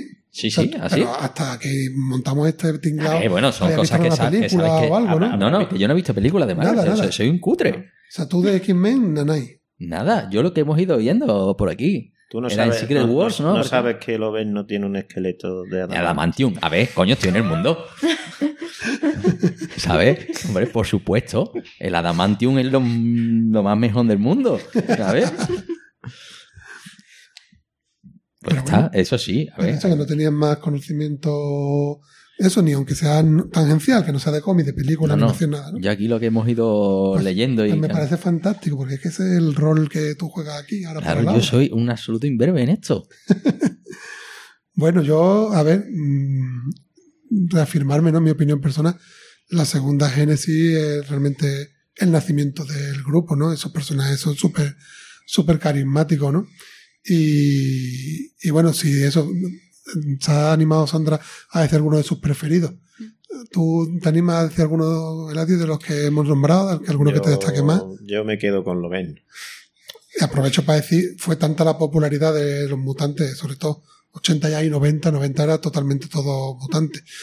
Que además muchos de ellos tuvieron series propias. Loven no tenía su serie regular muchísimos años también, ¿no? Es verdad que un momento que de saturación, ¿no? Que todos los títulos eran X no sé qué, X no sé cuánto. Sí, llega, es, es un, digamos, mm, que hay dos problemas endémicos con la serie de los mutantes, ¿no? Como dijo, como ha dicho Sandra, cuando se peleó, se peleó, bueno, no se reconoció nunca, pero bueno, se pelearon. Jim Lee y que era la estrella entonces, ¿no? De Marvel con, con Claro. Claremont, fue porque Claremont quería seguir hacia adelante en la serie y Jim Lee quería recrearse en contar cosas que ya te la han contado. Y ese es un mal endémico de los mutantes. Es decir, a partir de, de cierto punto, desde que se fue Claremont, digamos, lo que hacen es volver una y ¿Cuántas otra vez veces- ¿Cuántas veces hemos visto a la vacuna antimutante, volver otra vez al, al nido? al nido, volver, eh, y volverte a contar la misma. Entonces, es un mal endémico, digamos, que no han, no han, no han encontrado todavía el punto para, para partir desde ahí y contarte cosas. Yo no sé en qué programa de- del podcast nuestro lo dije, pero mm, yo cuando empecé a leer cómics, pues eso fue en, los- en los 90 temprano, por ahí, y, y yo casi que fue una rebeldía. O sea, yo me metí en los Vengadores porque estaba hasta el copete de todo, todo, todo X-Men, X-Men, X-Men, y yo quería averiguar algo de otros personajes que a mí me sonaban, que el Capitán América, Iron Man. Y esta gente, nadie habla de ellos, nadie le da Es que, eh, bola. Ese es el otro mal endémico que decía, que uno, un- una persona como Pablo que dice, "Bueno, me ha gustado la peli o he escuchado hablar de, voy a interesarme, voy a- ¿por dónde entran los mutantes? Y va a la tienda y se encuentra patrulla X azul, patrulla X roja, patrulla X negra, los imposibles X, los nuevos mutantes, los mutantes viejos, los de toda la vida, los clásicos, los, y dice, "Bueno, si, si yo abro un cómic de esto y digo, "Este, no conozco ninguno, yo no conozco ningún mutante. Pasa como con el reggaetón, ¿no? Que te suena todo igual. Básicamente, básicamente. Y, y no, dentro de habrá buenos, malos, y, pero antiguamente, o cuando estábamos hablando con Claremont, pues era una serie, ¿no? Troncal, la, la de un Canning X-Men, y a partir de ahí salió los nuevos mutantes, salía la, no sé, la miniserie de Loberno, o que pueda ser de, de, de otro personaje así, pero tenían su serie troncal. Ahora, básicamente, es que te vas a los mutantes y tienes siete series y ni casi ninguna es la serie principal. Que son todas eslabones que tienes que unir Mm. una con otra, te tienes que leer una serie para entender la otra, porque se van intercambiando los miembros de los grupos. Es un poco lioso. Bueno, como bio, ¿tú cómo te queda, Pablo? Más o menos. Bueno, yo creo que es una buena intro, sobre todo sabiendo que tenemos que llegar al año 82, que no tenemos que avanzar mucho más, y yo creo que está bien, ¿no? Saber también De el, hecho, el hemos, dicho, origen. hemos dicho que esta obra es de los primeros años de Claremont. Hemos dicho que lo de atrás. mm, Flojito. así que, de hecho, es un buen punto de entrada. Sí. De hecho, es, es el punto de entrada. Es el punto de entrada. De aquí para atrás malo, de aquí para adelante bueno. Es verdad que hay. No, no es malo. Bueno, malo. Lo di- que- difícil de si- digerir. Si, si empieza la De hecho- serie en el 75 y esto sale en el 82, ha tenido Eso, tiempo. hay entrar algún- en el algún 75 tochal de con la segunda génesis, pero que, que visto con nuestra Sí. perspectiva, eh, durilla también, hay, ¿eh? Tú hay te entras en la segunda de génesis. Claremont previos a esto que también merecerían la pena. Bueno, Bueno, pues pasamos a la ficha técnica Eso de es. la obra a reseñar. vamos antes a poner esa cortinilla de- del club de lectura, ¿no, Que Manuel? no nos quedemos sin escuchar esa voz sexy. Venga. El Club de Lectura.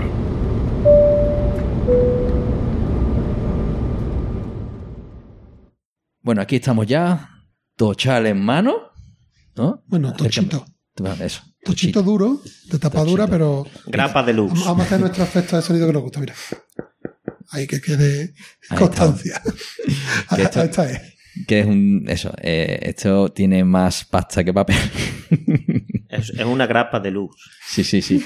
Totalmente. Son sesenta y tantas Pero por lo menos aquí está justificada la calidad del Sí, papel. Sí, a ver, Y bueno. tiene más ancho que una edición. Sí, es, es- grande. Es, es un tamaño. es un estilo europeo, mm, un formato Sí. tipo francés. Yo no sé igual cómo lo Además, Francia, pero sí. Bueno, creo, creo que no llega al europeo, pero sí. ¿Te acuerdas? Estuvimos hablando de, la, de lo de, la, de esto de la holandesa. Sí, Con esto cierto. le, fa- Entonces- le falta la tirita de marca página de tela. Pero es la, digamos, la idea. A ver, mira, pongo aquí un folio, o mira, el- un pelín más de ancho de un folio, medio centímetro, y un centímetro menos que. Es decir, unos 2,80 por 2,15. Eso es. Eh, Ya, de hecho, estamos, estamos en la ficha técnica, estamos dando datos ahí estamos. técnicos. Esto ya datos técnicos, sacamos Pues, de, de hecho, el, el dibujante, eh, Anderson, quiso dibujarlo en formato europeo, que era el doble prácticamente. Pero al final le dijeron que no era rentable y le echaron para atrás la idea. Pero su idea era publicarlo como un álbum Sí, pero- europeo. Mm, el material adicional habla sobre eso en la entrevista que le hacen, ¿no? Y de- Sí, dice sí, que lo había él- hecho él- como al él- 150%. Él, él lo ha comentado, que incluso tiene algunas páginas De hecho, bueno, dibujadas al doble de... nos estamos adelantando un poco, pero es que es, digamos, una de las características de las Marvel Graphic Novel, digamos. Mm. Lo que entraba ahí tenía ciertas consideraciones previas y una era hacer el dibujo a un tamaño mayor del que va a ser impreso para buscar esa calidad europea de más detalles en los fondos, más... Sí, que bueno, luego tiene el problema, como me acuerdo, acuérdate de Cautiva, que yo le llegaba a hacer fotos al... para ampliar. para ampliar, ¿no? Porque no veía, bueno, el cautivo pone un libro juego, ¿no? Y ahí tenía Sí. que buscar el numerito de marras, ¿no? Y dice, ¿qué narices pone ahí que no lo veo? Que ya tengo una edad, bueno. ¿sabes? Pero Venga, vamos bueno, al turrón, que si no... Eso. Ficha técnica. Se publica en 1982 por Marvel, eh, dentro de esta línea de Marvel Graphic Novel. De hecho, es la número 5 de esa, de esa serie. Ya acabamos de comentar las car- características, esto también lo dijimos ya en el programa de formatos. El guionista es Cliff Claremont, ya lo hemos comentado. Dibujante y entintador Bren Eric Anderson. Y el colorista es Steve Olive. Eh, actualmente, ¿cómo podemos encontrar esta, esta obra? Pues está publicada por Panini dentro de su colección de novelas gráficas Marvel y pondremos el enlace en la web para que todo el mundo que quiera acercarse se pueda acercar a ella. Eh, esto con respecto a ficha técnica. Y ahora tengo unas curiosidades, algunas son también de cuestiones técnicas y las quiero ir comentando, pero me gustaría que participáramos todos. Algunas de estas están en los propios extras, ¿no? Sí, Por ejemplo, el dibujante Neil Adams, que ya lo hemos nombrado, que participó en la etapa de la primera Genesis, Mm. eh, cuenta que él recibió por parte de Gene Shooter, que era el editor en cargo de ese momento de Marvel, eh, pues el encargo de ilustrar una versión primeriza del guion. Eh, según cuenta Neil Adams, en este proyecto previo no estaban involucrados Claremont todavía, parece. No, sí, sí, creo que sí. el- yo eh, lo he leído en otra entrevista que no es la del extra. Comenta que, que era algo como una idea de Jim Shooter en, en un primer momento. Después a lo mejor se combinó con Claremont, pero bueno, lo digo lo que he leído en una entrevista. Eh, en estas como cuestiones curiosas de esta edición, eh, no es spoiler porque al final no forma parte de la obra, eh, Magneto acababa muriendo. De hecho, sí que podemos ver en, la, en los extras de la obra que traemos hoy, incluso esas páginas dibujadas por Neil Adams. En verdad no lo sabemos. Mejor no está muerto. Bueno, era una Que- que aparente es un-. Es un boceto a lápiz. Era una A lo mejor Está aparente muy malito, muy malito. Eh, dice que al final pues no, no se continuó el proyecto. Dice que por motivos contractuales y la idea quedó Fue, desechada. fue por un motivo de contrato. Sí. Creo que. Y se explica ahí en... Sí. Aparece una... No en recuerdo bien, pero era una terminología Sí, que le habían prometido algo, un epígrafe o algo en el contrato que al final no venía y por cuestión de principio sí, lo dejó. era como trabajador autónomo versus temporal, ¿no? Mm. Tenía una eso, consideración una- y tema ya de convenios y una serie de cuestiones que por, por ser coherente con lo que había dicho antes, pues no lo... Él decidió pues que no era lo adecuado, ¿no? De todas maneras, bueno, ya por ir comentando cositas de opiniones personales. A mí el dibujo de la obra, ahora haremos en la opinión, sin spoiler, a mí el dibujo me parece bien y apropiado palabra. Pero uf, los bocetos de Nilada me dejan con ganas de haber visto cómo hubiera sido Ese obra. es el pensamiento de todo. Decía, hace muy buen trabajo Anderson. Y, Que tienen una pintaza que, increíble. que ¿eh? hace un dibujo muy bueno. Mm, Cuando hizo esta obra era un dibujante joven, tenía veintitantos años y, y hace un trabajo, la verdad, que muy bueno. Pero claro, te pone el caramelito de, de ver las páginas dibujadas por Adams y ahí, amigo, ahí no. Por eso sí pagabas tú una deluxe, ¿a que sí? que no se entere, que no se entere. Bueno, otra curiosidad. En principio esta obra no se consideraba canon. Estaba fuera del canon. Pero Eh, Eso, eso no es así exactamente. es que ahí hab- había alguna discordancia con la aparición de ciertos Es que personajes por, que se por habían eso, ido. por eso te he dicho antes lo de que no era un proyecto de Claremont. No me cuadraba porque esto era un proyecto de Claremont, pero que iba a ir en la continuidad de la serie. De hecho, si te fijas, eh, con la formación de mutantes es la misma que hay en el 82. Está sacado de, con- de, de Pero había, continuidad. había ahí una duda No. de con Cíclope, con la aparición de Cíclope. La formación es la misma. Pero creo que en el- los números en los que se supone se ubica, creo que Cíclope no tenía que estar en ese momento. Ya eso no, no te lo Pero puedo bueno, decir, pero lo que, lo que yo quería decir es que mm, la idea de Claremont era sacarlo en la serie. Lo que pasa es que mm, sacaron la, el formato que has mencionado antes de las novelas gráficas Sí. y entonces tuvieron problemas porque se retrasaban lo habían, la producción no era tan rápida y entonces le pidieron, le pidieron a Claremont tanto publicar esto como novela gráfica e incluso la de los, los nuevos mutantes, las tres primeras Está grapas, también en novela también lo sacaron como novela gráfica y eran las tres primeras grapas. Pero es que de la hecho, por definición, Marvel, estas novelas gráficas lo que esperaban es que fueran bastante autocontenidas, de que alguien pudiera acercarse independientemente de las series regulares. ¿no? Pero bueno, más allá de esa consideración previa, que ya te digo que al final es que si es canon, ¿por qué? En- eh, aparte de que haya dudas, ¿no? Que en el 2003 eh, el propio Cliff Claremont guionizó una secuela Sí, canónica que daba continuidad a lo que ocurría claro. en esta serie, por tanto ya la metía. Si había alguna duda, ya estaba dentro. Eh, esta continuación, para quien tenga curiosidad, está publicada entre los números 25 y 30 de la colección Extreme X-Men. Pero bueno, yo sinceramente no lo he hecho, leído. de hecho se llama Dios ama, el hombre mata. Dos. Dos. Sí, sí, además dos con, con números romanos. Se quebró la cabeza. Eh, yo no la he leído, lo reconozco, pero lo que me he informado en los foros a los que acudo para completistas, porque no tienen muy Yo no la buena he leído tampoco, tampoco la leí. Vamos, básicamente, os digo claramente, le ponen un 3,5 sobre 5. Así que, bueno, quien quiera acercarse que él tenga echado un ojo, pero bueno, a priori no da muy buena sensación. Y lo que leo de opiniones de gente que se manifiesta es que, que no merece mucho la pena. Dice que ya eran las horas bajas de Claremont como, como guionista. Pero bueno, como curiosidad queda ahí. Algo que has comentado tú, Eladio, antes, es que esta obra es inspiración del rodaje de X-Men 2, la película de Brian Singer de 2003. Y por comentar, para quien conozca la película y demás, pues decir que tiene algunas similitudes, pero sobre todo también tiene notables diferencias. Yo creo, yo creo que lo que han cogido ha sido el villano, básicamente. bueno, pero es que incluso el villano es diferente. Sí, pero digo, de En la, la- semejanza el villano. En la, en la película Striker no es un reverendo, sino un militar. En la obra veremos que, que fue originalmente militar, pero acabó siendo reverendo. Pero aquí no se meten en la película en temas de telepredicador y esas cosas. Quizá porque ya en el 2003 no pegaba. Eso ya es una opinión personal. Eh, le meten además como que está involucrado en los sucesos que llevaron al Oberno a obtener el, el, el esqueleto de Adamantium. Eso para nada tiene que ver aquí con la, con la serie. Y después que en esta obra que vamos a reseñar hoy no aparece eh, Jean Grey y en cambio en, en la película te meten Jean Grey y además te mete ya el tema de la fuerza Feni, digamos, y, y eso en los cómics ya incluso ya había sucedido, es previo a, a esta obra, o sea que hay notables diferencias con esto de se basaba en, ¿no? que queda ahí un poco.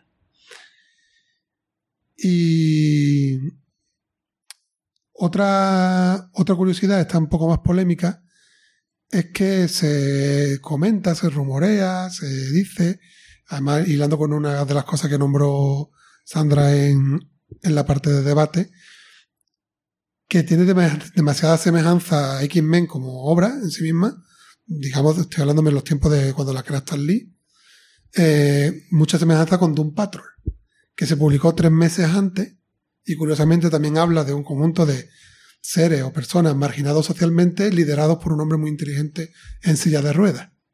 Y eso pues mucha gente dice que no puede ser casualidad. Se dice de que había muchas personas que trabajaban en las dos editoriales y que pudo haber algún chivatazo. Pero bueno, el propio autor de, de la patrulla condenada Dan Butler hace esta- estos comentarios que son propios del, creador, pero no parece que se haya metido nunca en un berenjenal de una denuncia o una cosa más Eso grave. es la vieja historia, ¿no? De todos personajes de Marvel tiene su alter ego en DC y, y viceversa. Sí, pero bueno, quizá cuando un personaje con otro, pero cuando hablamos ya de una franquicia que además ha tenido tanto éxito en Marvel es como para hincarle el diente, ¿no? A- Es una franquicia, pero no sé, yo la patrulla condenada no la domino mucho, pero aparte de, de la silla de ruedas, son marginados socialmente también. tampoco se parecen mucho a los X-Men, ¿no? O hay alguno con garra Pero eh, no, de adamantium. eso no. No, pero le diferenciaba tres meses y en la época de Stan Lee Pero tampoco había meses, garra de eh, ¿Cuándo sale la patrulla condenada exactamente? Tres meses antes Tres de la publicación del número uno de X-Men, Sí. de Stan Lee y Kirby, del 63. Va. O sea que, que en esa época tampoco tenía Stan Lee al Loberno, ¿eh? O sea que, No, no, sí, sí, sí, por supuesto. pero bueno, eso como curiosidades. No sé si tenéis vosotros alguna curiosidad que queráis comentar que se haya quedado en el tintero o alguna reflexión sobre lo que hemos dicho. Nada más. Si nos vamos a la, a la reflexión sin spoilers. Pues nos vamos ¿no? a eso, a la zona de opinión sin spoilers, ¿no? Bueno, pues aquí no hay entradilla ni nada. bueno, pues no sé, yo quizás invitaría a Eladio, es que llevo mucho tiempo hablando yo, ya que él fue nos mandó la nota de audio y damos una opinión sin spoiler y al final le dijimos 20 para que nos la cuenta, pues si quieres lánzate tú y vamos completando entre nosotros. Bueno, yo decía que, que es un cómic antiguo, tiene casi 40 años. Entonces, cuando te aproxima, hemos dicho como punto de entrada a los mutantes, sirve. ¿Por qué? Porque la temática es la que va a tratar la serie de los mutantes durante todo, todos los años, ¿no? Que es ver a los mutantes como una minoría marginada, como es atacada, como ponen la otra mejilla o no. Y, y ese es el, el- se, va, se va a concentrar en este número lo que en la serie alargan un capítulo y otro y le dan vueltas y vueltas, ¿no? Entonces, digamos, es un punto de entrada muy fuerte. Pero claro, al entrar tienes que conocer el contexto de la obra, ¿no? Porque hace 40 años no es como si tú lo lees en el 82 no es lo mismo que si lo lees ahora. Digamos que el propio Claremont, creo que en esta edición viene una entrevista que lo viene, lo viene diciendo que, que él iba, él vivía en Nueva York, que allí no, no se sufría tanto, pero cuando salía de viaje en la América rural, esta, pues la figura de los telepredicadores en la tele que hemos visto en tantas series y tantas que endemonizan a todo el mundo y, le echan la culpa a cualquier cosa y, consiguen convencer a la gente, ¿no? Está muy presente en, en, en la sociedad americana, en una sociedad americana que a principios de los 80 pues venía de, de digamos, de negar o de volver a su, a su época más, más patriota, más patriota, más conservadora, ¿no? Era una época de vamos a renunciar a los a lo- la época del espíritu libre de los 70, de los 60 y vamos a volver a, a luchar por lo América, vamos a ser América grande otra vez, ¿no? Y Guerra Fría. Y Guerra y- Fría, claro, comunismo, los... y todo eso se une a los predicadores, claro, que era un ambiente eh, que es lo que le lleva a Claremont a, a escribir este cómic, ¿no? Como, como reflejo de la sociedad que, que, él, que él estaba viviendo allí en Estados Unidos. con la evidente, digamos, metáfora, se podría decir, de la sociedad mutante con la sociedad, pues, de los negros o los homosexuales o, o cualquier minoría que en aquel momento estuviera perseguida. O, an- o antiguamente los judíos, o antiguo, más antiguamente los cristianos, en fin, le puedes poner la etiqueta que quieras porque están ahí representadas y, y es un cómic que eso, antiguamente y ahora te puedes poner también otro nombre, ¿no? Ahora pueden ser los musulmanes o puede cualquier etnia que esté perseguida por, por, por el hecho de serla, pues Por eso es un cómic que entra bien, como decíamos antes, de lo que envejece bien o mal, esta es que es totalmente vigente. sí, lo puedes leer. Quizá la figura del telepredicador no, o sí, a lo mejor están apareciendo otros formatos Quizá- populistas. Quizás como telepredicador no, pero sí la figura de. Porque Striker no es un villano al uso de la patrulla X, no, es un- no tiene poderes, no tiene un ejército de, de secuaces capaz de. ¿no? Es un, un hombre normal que tiene el poder de, de la oratoria, de convencer, de, de hablar.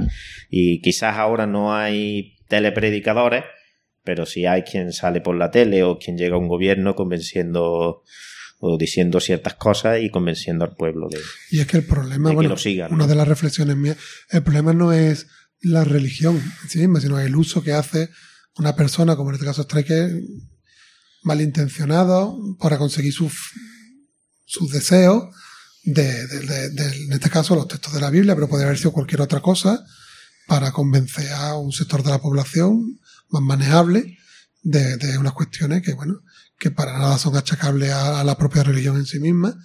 De hecho, bueno, hay algunos momentos de una secuencia en la viñeta, que ya lo hablaremos en la zona con spoilers, que hace un paralelismo con una persona que precisamente tiene una fuerte confe- confesión católica.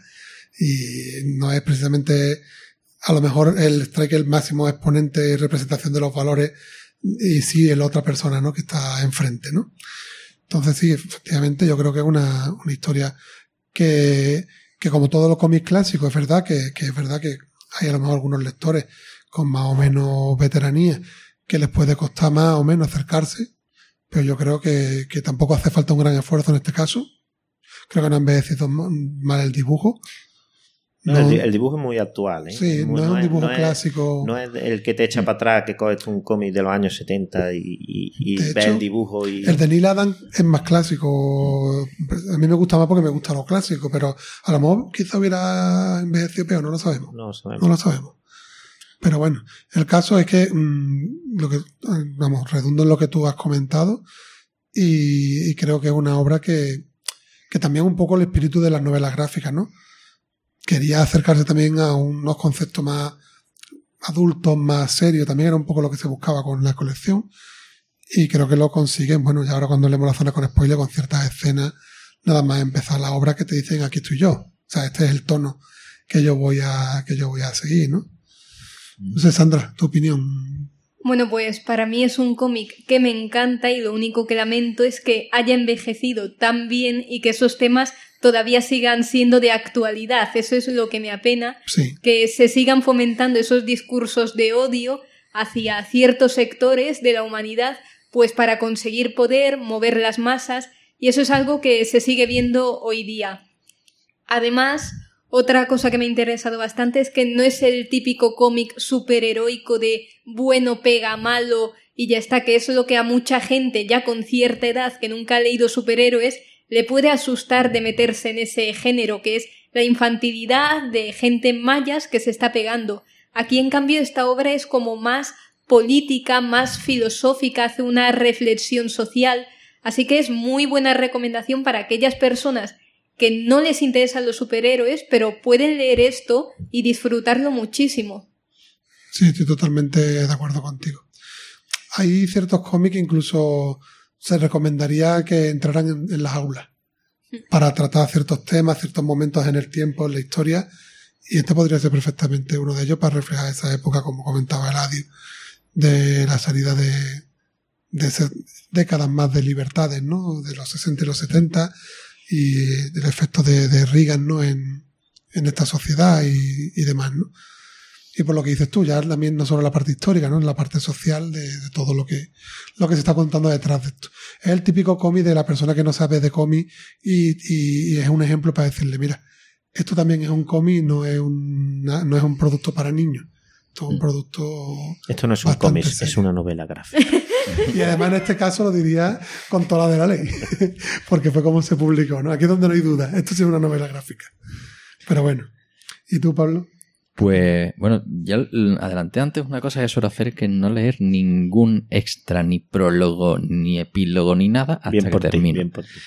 Eh, Lo eh, recomendamos desde vuelo 616 para todos nuestros oyentes. bueno, cada cual No, que lea. re- recomendamos leerlo después del cómic. Sí, sí.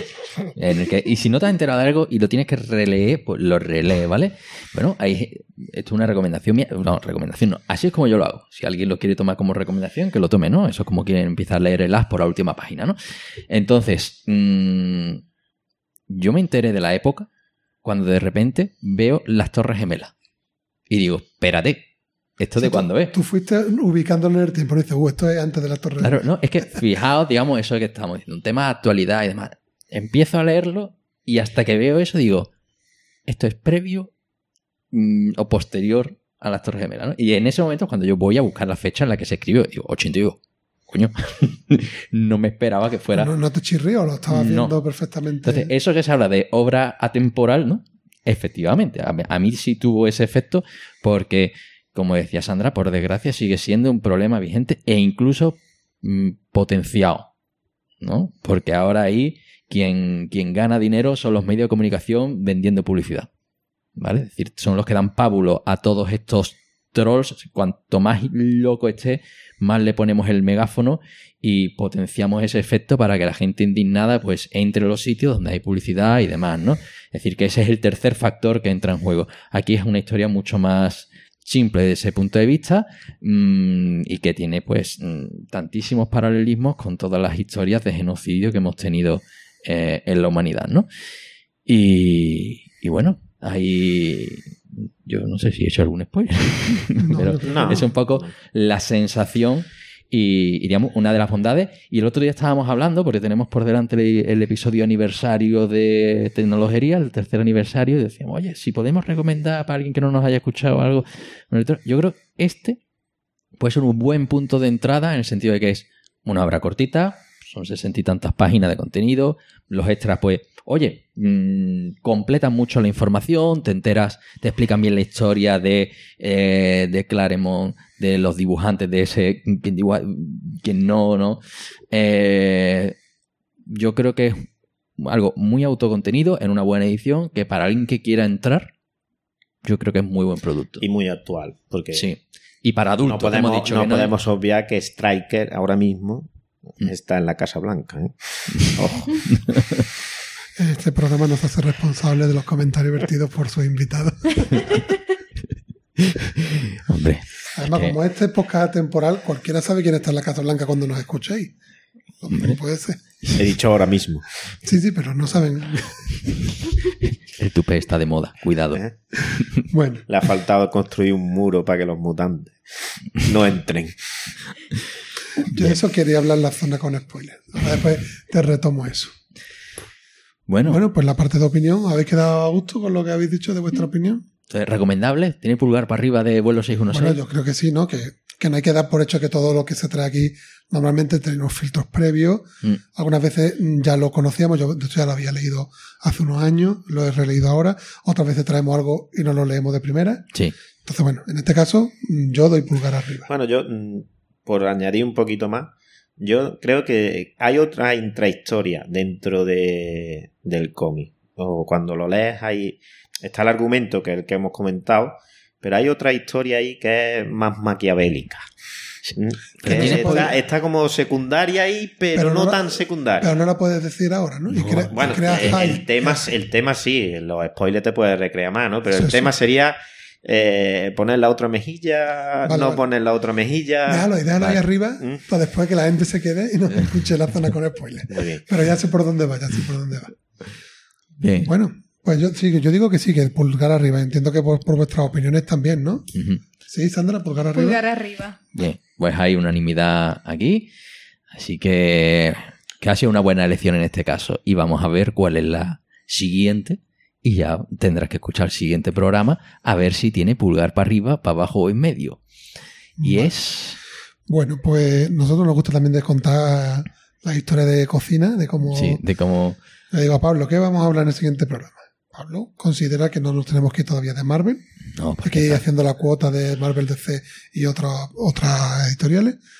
Y te dice Marvel. Y yo sé que Pablo pues tiene algunos personajes que le tiene ganitas. Sí, Y entonces tenemos dos cosas combinadas, las ganitas de Pablo por ciertos personajes y la disponibilidad de las obras en este momento. Y con ese cóctel, y, y las visitas que puede hacer Manuel a Nostromo.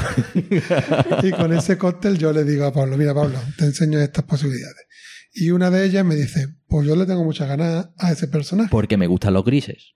¿Te gustan los grises? Y entonces la obra que hemos, Qué buen gusto tiene, Pablo.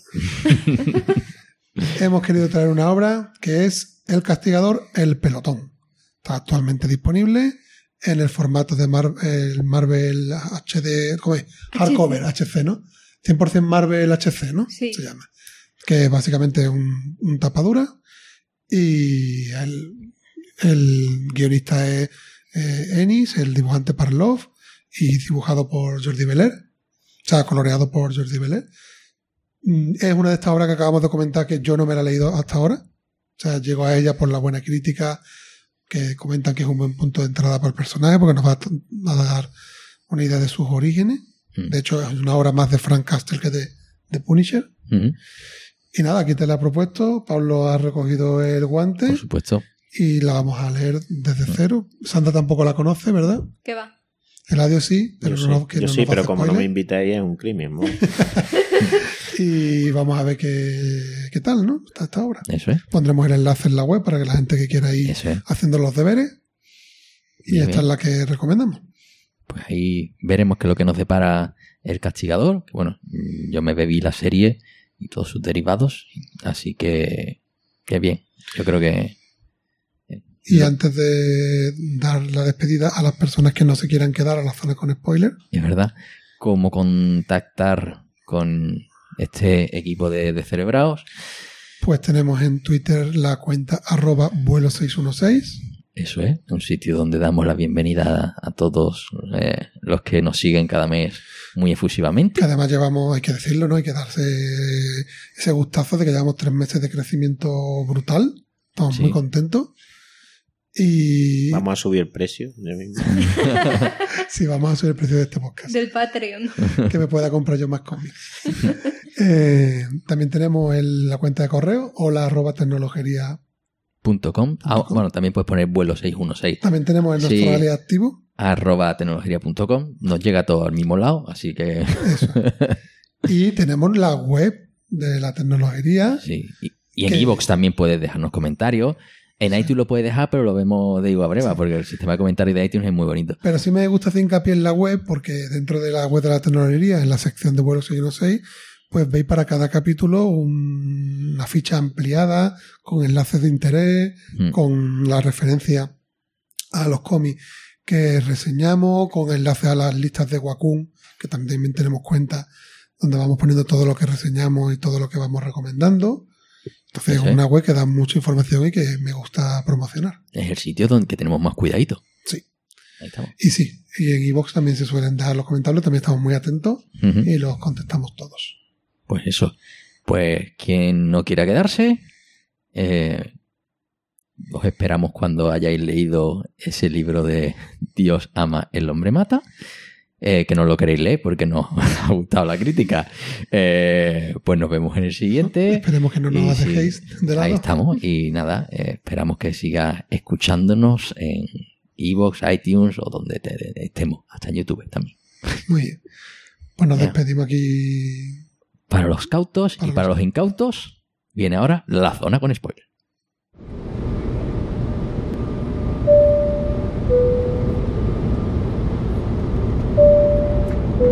Estimados pasajeros, vamos a atravesar una zona de turbulencias repleta de spoilers. Por favor, apaguen sus dispositivos electrónicos si no desean escucharlos.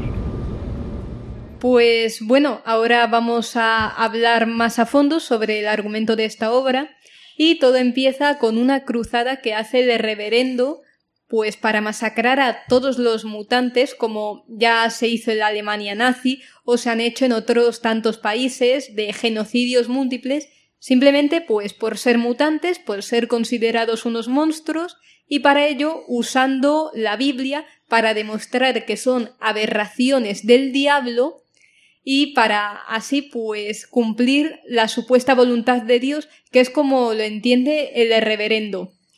Para evitar todo esto, pues la patrulla X hará equipo junto con Magneto para evitar que haya más asesinatos de este tipo.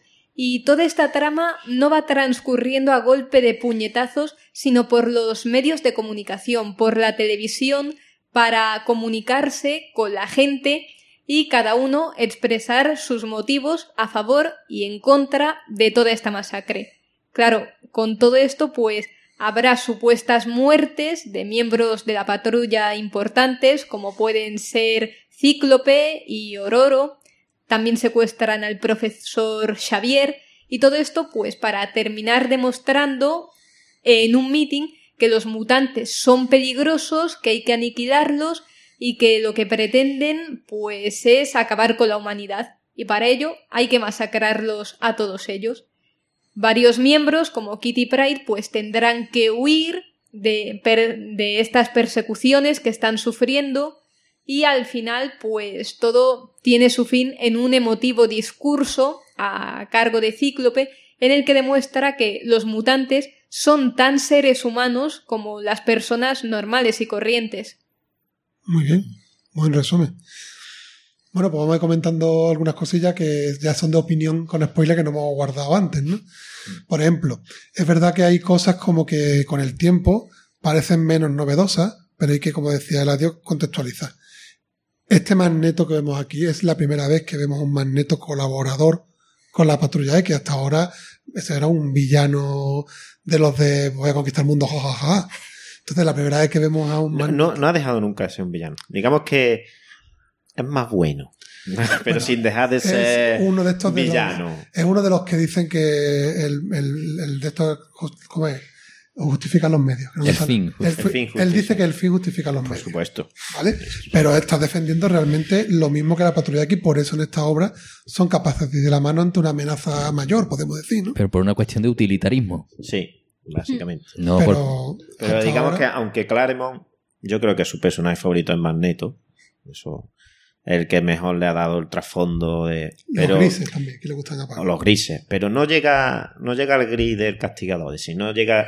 Magneto nunca ha llegado a ser un, un antihéroe, ¿no? Ha sido. Pero ha sido hasta el líder ha- de la patrulla. digamos, X, ¿eh? digamos que con Claremont es menos villano, cada vez menos villano, pero no deja de ser villano. Nunca lo ha presentado como un héroe, creo.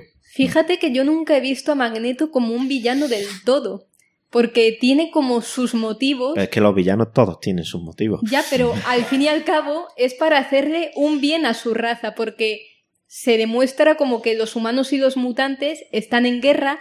Al final de esta obra se sigue dejando abierto de, vale, la gente se ha dado cuenta de que el reverendo estaba haciendo las cosas mal, pero que al final la gente sigue opinando que hay que exterminar a los mutantes y al final, cuando hay una guerra, eso de un bueno absoluto y un malo absoluto como que tienden a desaparecer. Por eso yo a, a Magneto nunca lo he llegado a ver como un villano en todo. Tampoco es un antihéroe, ni mucho menos un héroe, pero no es un mal personificado como puede llegar a ser el Joker o gente así. Es que también eh, la situación en la que, se- eh, que genera el reverendo es que Magneto podría perfectamente llegar allí y llevárselos a todos por delante y acabar con él. Pero ¿qué es lo que ocurre? Que está haciendo aquello que dicen que van a hacer, con lo cual está en una situación en la que no puede utilizar sus poderes y tiene que jugar a un juego en, al que no saben jugar Que para una de poder las ganar. gracias de la obra que decía Sandra, que es que no hay peleitas, ¿no? Decíamos antes de personajes mayas. Es que tú te estás enfrentando a un tío que te está poniendo las cosas muy difícil, pero si tú haces lo que él pretende que hagas, que es una confrontación cara a cara, le vas a dar la razón. Entonces Claro. hay que luchar con unas armas que no son las habituales. Y por eso Magneto, digamos, que va a buscar aliados ¿no? que puedan mm, entrar en ese juego de laboratorio y ahí se ve a Charles Xavier ¿no? que no mm, que no está entrenado en eso ¿no? que a lo mejor puede ser una persona con cierto don de palabra pero no para competir a ese nivel de, de me- de más media ¿no? de, de, lo- de los medios de comunicación masivos ¿no? A raíz de eso te voy a hacer yo un añadido. Me gusta mucho el, el tratamiento que hace Claremont, digamos, de los extras. O sea, los comentarios de, de los operadores de cámara diciendo, no está resultando muy... convi-". O sea, una persona nueva que sí cree en, en Xavier y, y lo dice como con pena, ¿no? Dice, que no está resultando convincente. O después en la escena final, eh, esos policías mm, dudando de qué hacemos, eh, a quién controlamos, a la masa, a quién defendemos, o incluso el senador, que hay un senador que dice, no, no, el senador hay un, un puntito de, es un mutante, yo, ¿no? yo- Parece yo como- creo que en esos momentos que hablas tú, que hay como cuatro o cinco, es Claremont el que te... Sí, sí, el- sí. De, de si me disfrazo del operador de cámara, pero el- ¿qué, ¿cuál es el mensaje que te quiero lanzar? Esto, o esto lo pongo en el bocadillo, te pongo... Este, a qué bien habla este predicador, pero qué susto, porque sus ideas son muy malas y muy peligrosas. Y lo pone así, tal cual, ¿no? Como ese es el mensaje que quiero, pero te lo voy a decir clarito.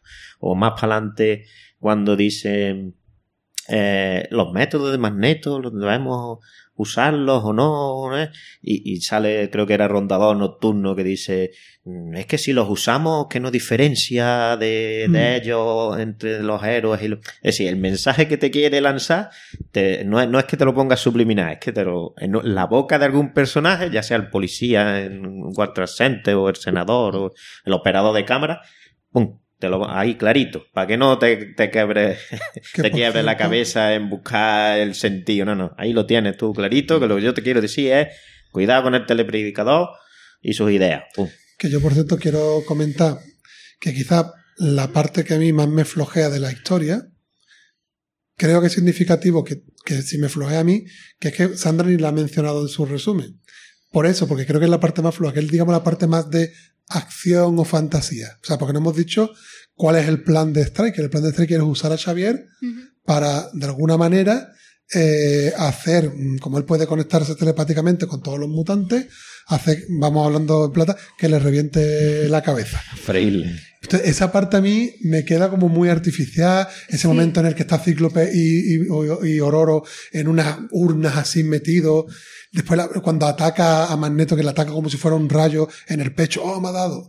Esa parte a mí me saca un poco, digo, Sí, la verdad que mm, a, La a parte pesar de que creo la idea no es mala, ¿eh? la idea, el simbolismo religioso que aparece en una cruz, no es del todo mala, pero es verdad que no la acaba se de, materializa. de, de- de llevar a cabo de una manera convincente. Le ¿no? falta dinamismo. Sí. Yo creo para es como la, transmitirte la, acción. como la idea, como la idea del escudo mental, ¿no? Que tiene mm, Sí, las Strike que- para, que, barreras para que no le para que no le lea la mente. Te dicen tiene un escudo y mental. ya está, y te lo tiene que lo creer. tiene Un que Deus creer, en ¿no? máquina ahí importante. De esta manera, el cómic, sí quería decir, el cómic de Nación, ¿eh? Hmm. Aquí Sandra, Sandra es que no tiene ni idea, porque no había nacido en, en el 82 y no No puede se puede opinar. hablar, no puede Pero hablar. el cómic es verdad que, que la confrontación final y el nudo no es, no es una pelea de, Tiene acción, lo que no de quitarse la camiseta en plan crepúsculo y liarse y no, es de palabras.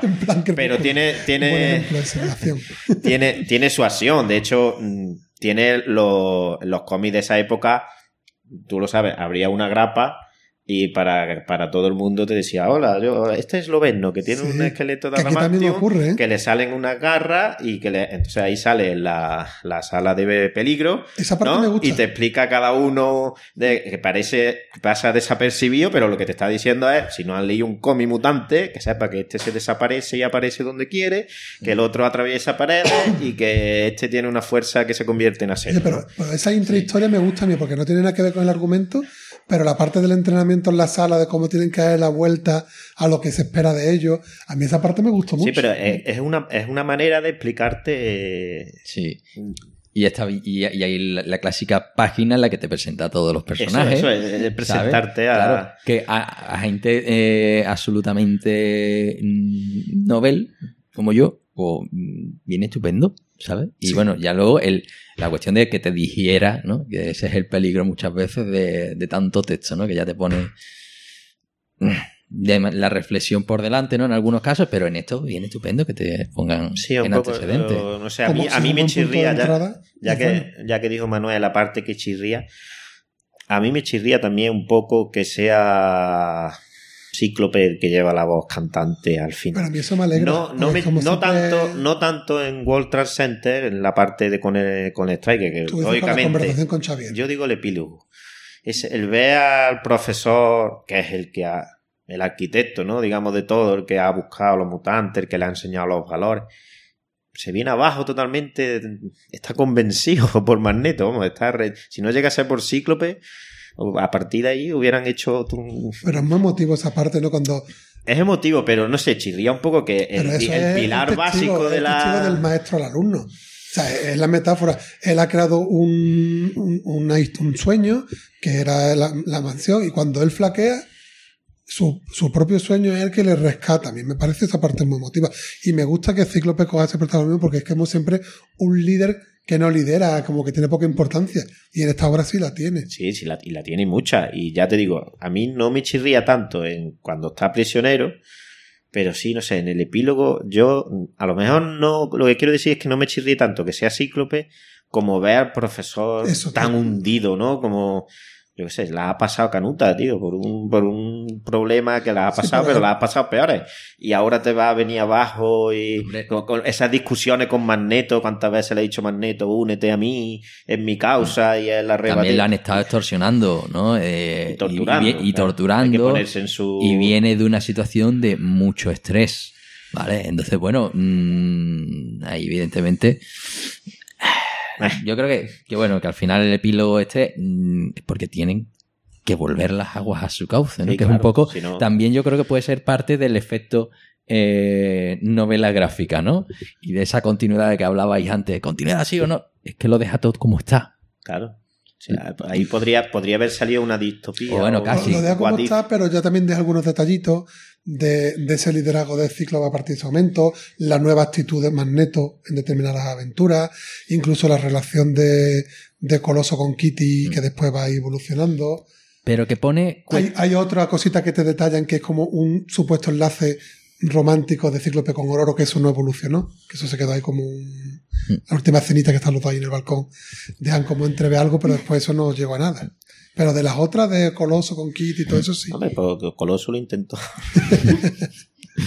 Pero eso que abre oportunidades desde el punto de vista de guion, no cierra es el puertas. mismo guionista. Claro. Si la novela gráfica la hace un guionista diferente del que lleva la serie. Claro, y además pueden crear otra serie a partir de ahí, ¿no? Mm. ¿Qué hubiera pasado si, si la patrulla X se hubiera unido a Magneto? Eh, y ahora que en vez de la dinastía M creamos la Mm. dinastía mutante que reina, no sé.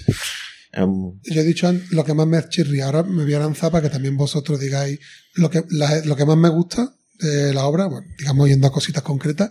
Me encanta la entrada en la obra. O sea, las dos páginas de la persecución a estos niños adolescentes. Sí. Es muy, es muy arriesgada, ¿eh? Sí. Matar a un niño, no un niño, dos. Pero De primera. lo y tan pequeño a la lo- primera página, dice lo tú. matan y lo cuelgan a ti- estilo Klan, Sí, también sí, como una clara referencia. En un columpio. Sí, O sea, con a el, mí con esa el parte me parece Súper que- valiente y además lo que decía antes en la parte sin spoiler, o sea, un punto de entrada en plan, aquí vamos a ir a tratar temas serios, ¿vale? Sí, no, están, están diciendo esto no es el cómic que te vende A mí eso en el kiosco para que te lo lea tu brutal. La Además, lo que decías tú antes, no es la pelea, la acción, la persecución, aunque sean pocas viñetas, yo lo vivo. Y otra parte que me gusta mucho es eh, cuando Kitty eh, se pelea con el muchacho esta a la salida de esa, de esa tienda o esa discoteca. Sí.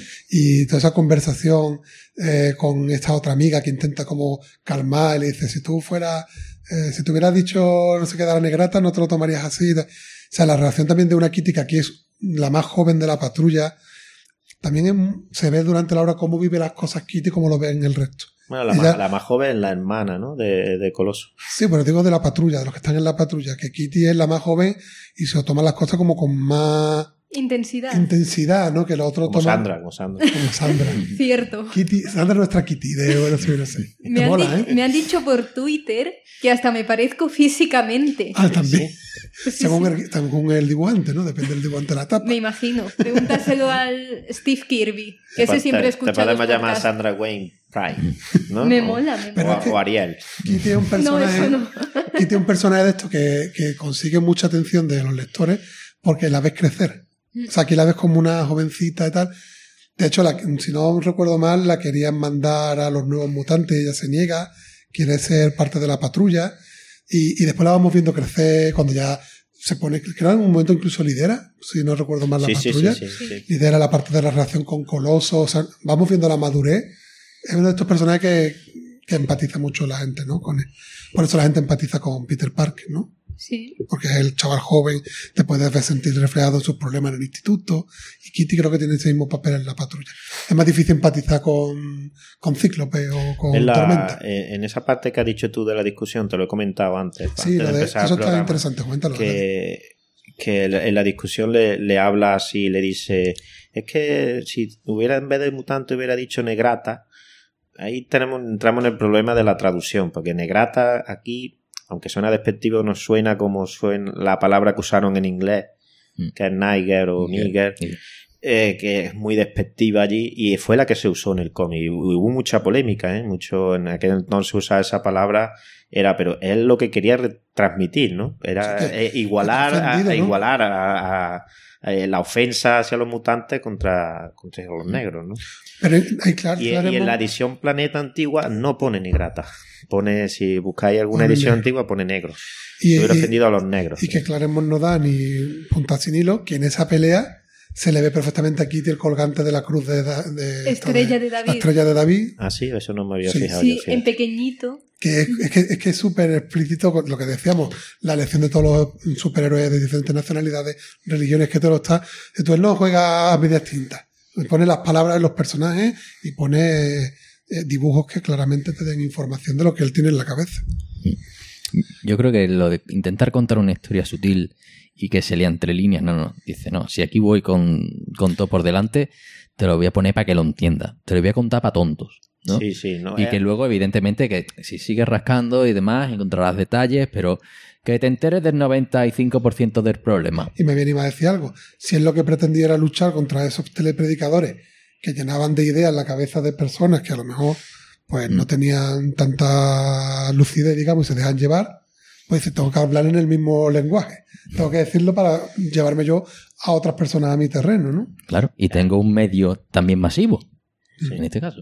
Pero es que Claremont mm, es un, es un guionista antiguo, dices tú, ya está en el ocaso de...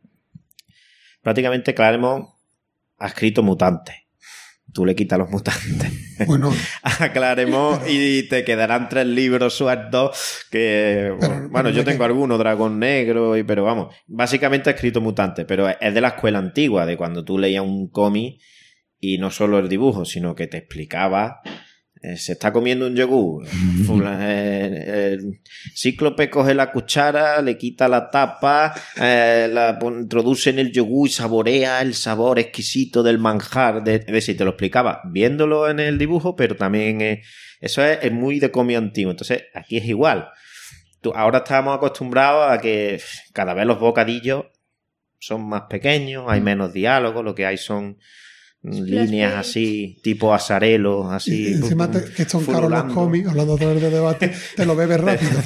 Encima página en blanco y en negro, como como, te toca una- oscuridad, y te ponen toda la página en negro. Como ¿no? te toca una Pues, peleita, ese cómic te lo bebes rápido.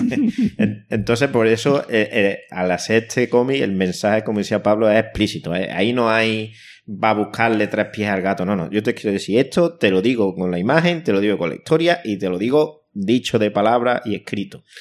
Para que tú te lo comas bien. Ahora, si tú no lo quieres entender ya, hijo, dedícate a Y otra me voy a cosa. animar a hacer otra reflexión también de esas partes, digamos, tan explícitas. ¿No veis a lo mejor que en el momento en el que el policía dispara es como un llamamiento a la responsabilidad civil? O sea, no van a venir los superhéroes a resolver esto. Hay que mojarse y tomar partido. Y el policía toma partido. Esa persona estaba eh, a punto de disparar a un mutante y en ese momento Yo lo que veo es que, es que deja muy bien parada a la policía. ¿eh? No sé si le debe algo o Eh. tanto en el metro, cuando Kitty Pryde va al metro, que se encuentran con el policía, como en el- la policía queda de lujo. En un, mejor en un que- país que que, tiene- Normalmente son los últimos en llegar y cuando ya llegan ya ha acabado todo. cuando no y- son ellos los que han disparado. a- Por, eso te digo que lo- está la, la muchedumbre está toda enloquecida con Striker y los otros allí tan tranquilos, ¿no? Pues esto, ah, contente, contente que... Llega un momento en el que hace un. Indiana Jones. Sí, Bueno, no sé, a lo mejor, no sé, quizás ¿Queréis- tiene un pariente policía y le hacer un homenaje, no lo sé. o a lo mejor un deseo de cómo él quisiera que fueran las cosas. También puede ser, también.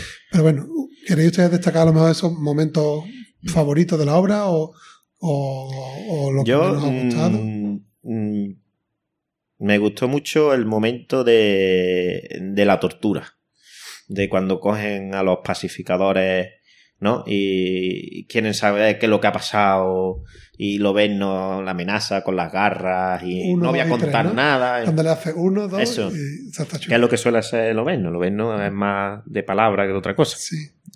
Pero no, y me, me gusta cuando llega Magneto, ¿no? Y déjame a mí, tú como diciendo, échate para allá y déjame a mí, a los profesionales. No ¿no? manchéis las manos Que- vosotros. y sacó a. Y, y lo dejan hacer. Ese momento de la patrulla, como diciendo.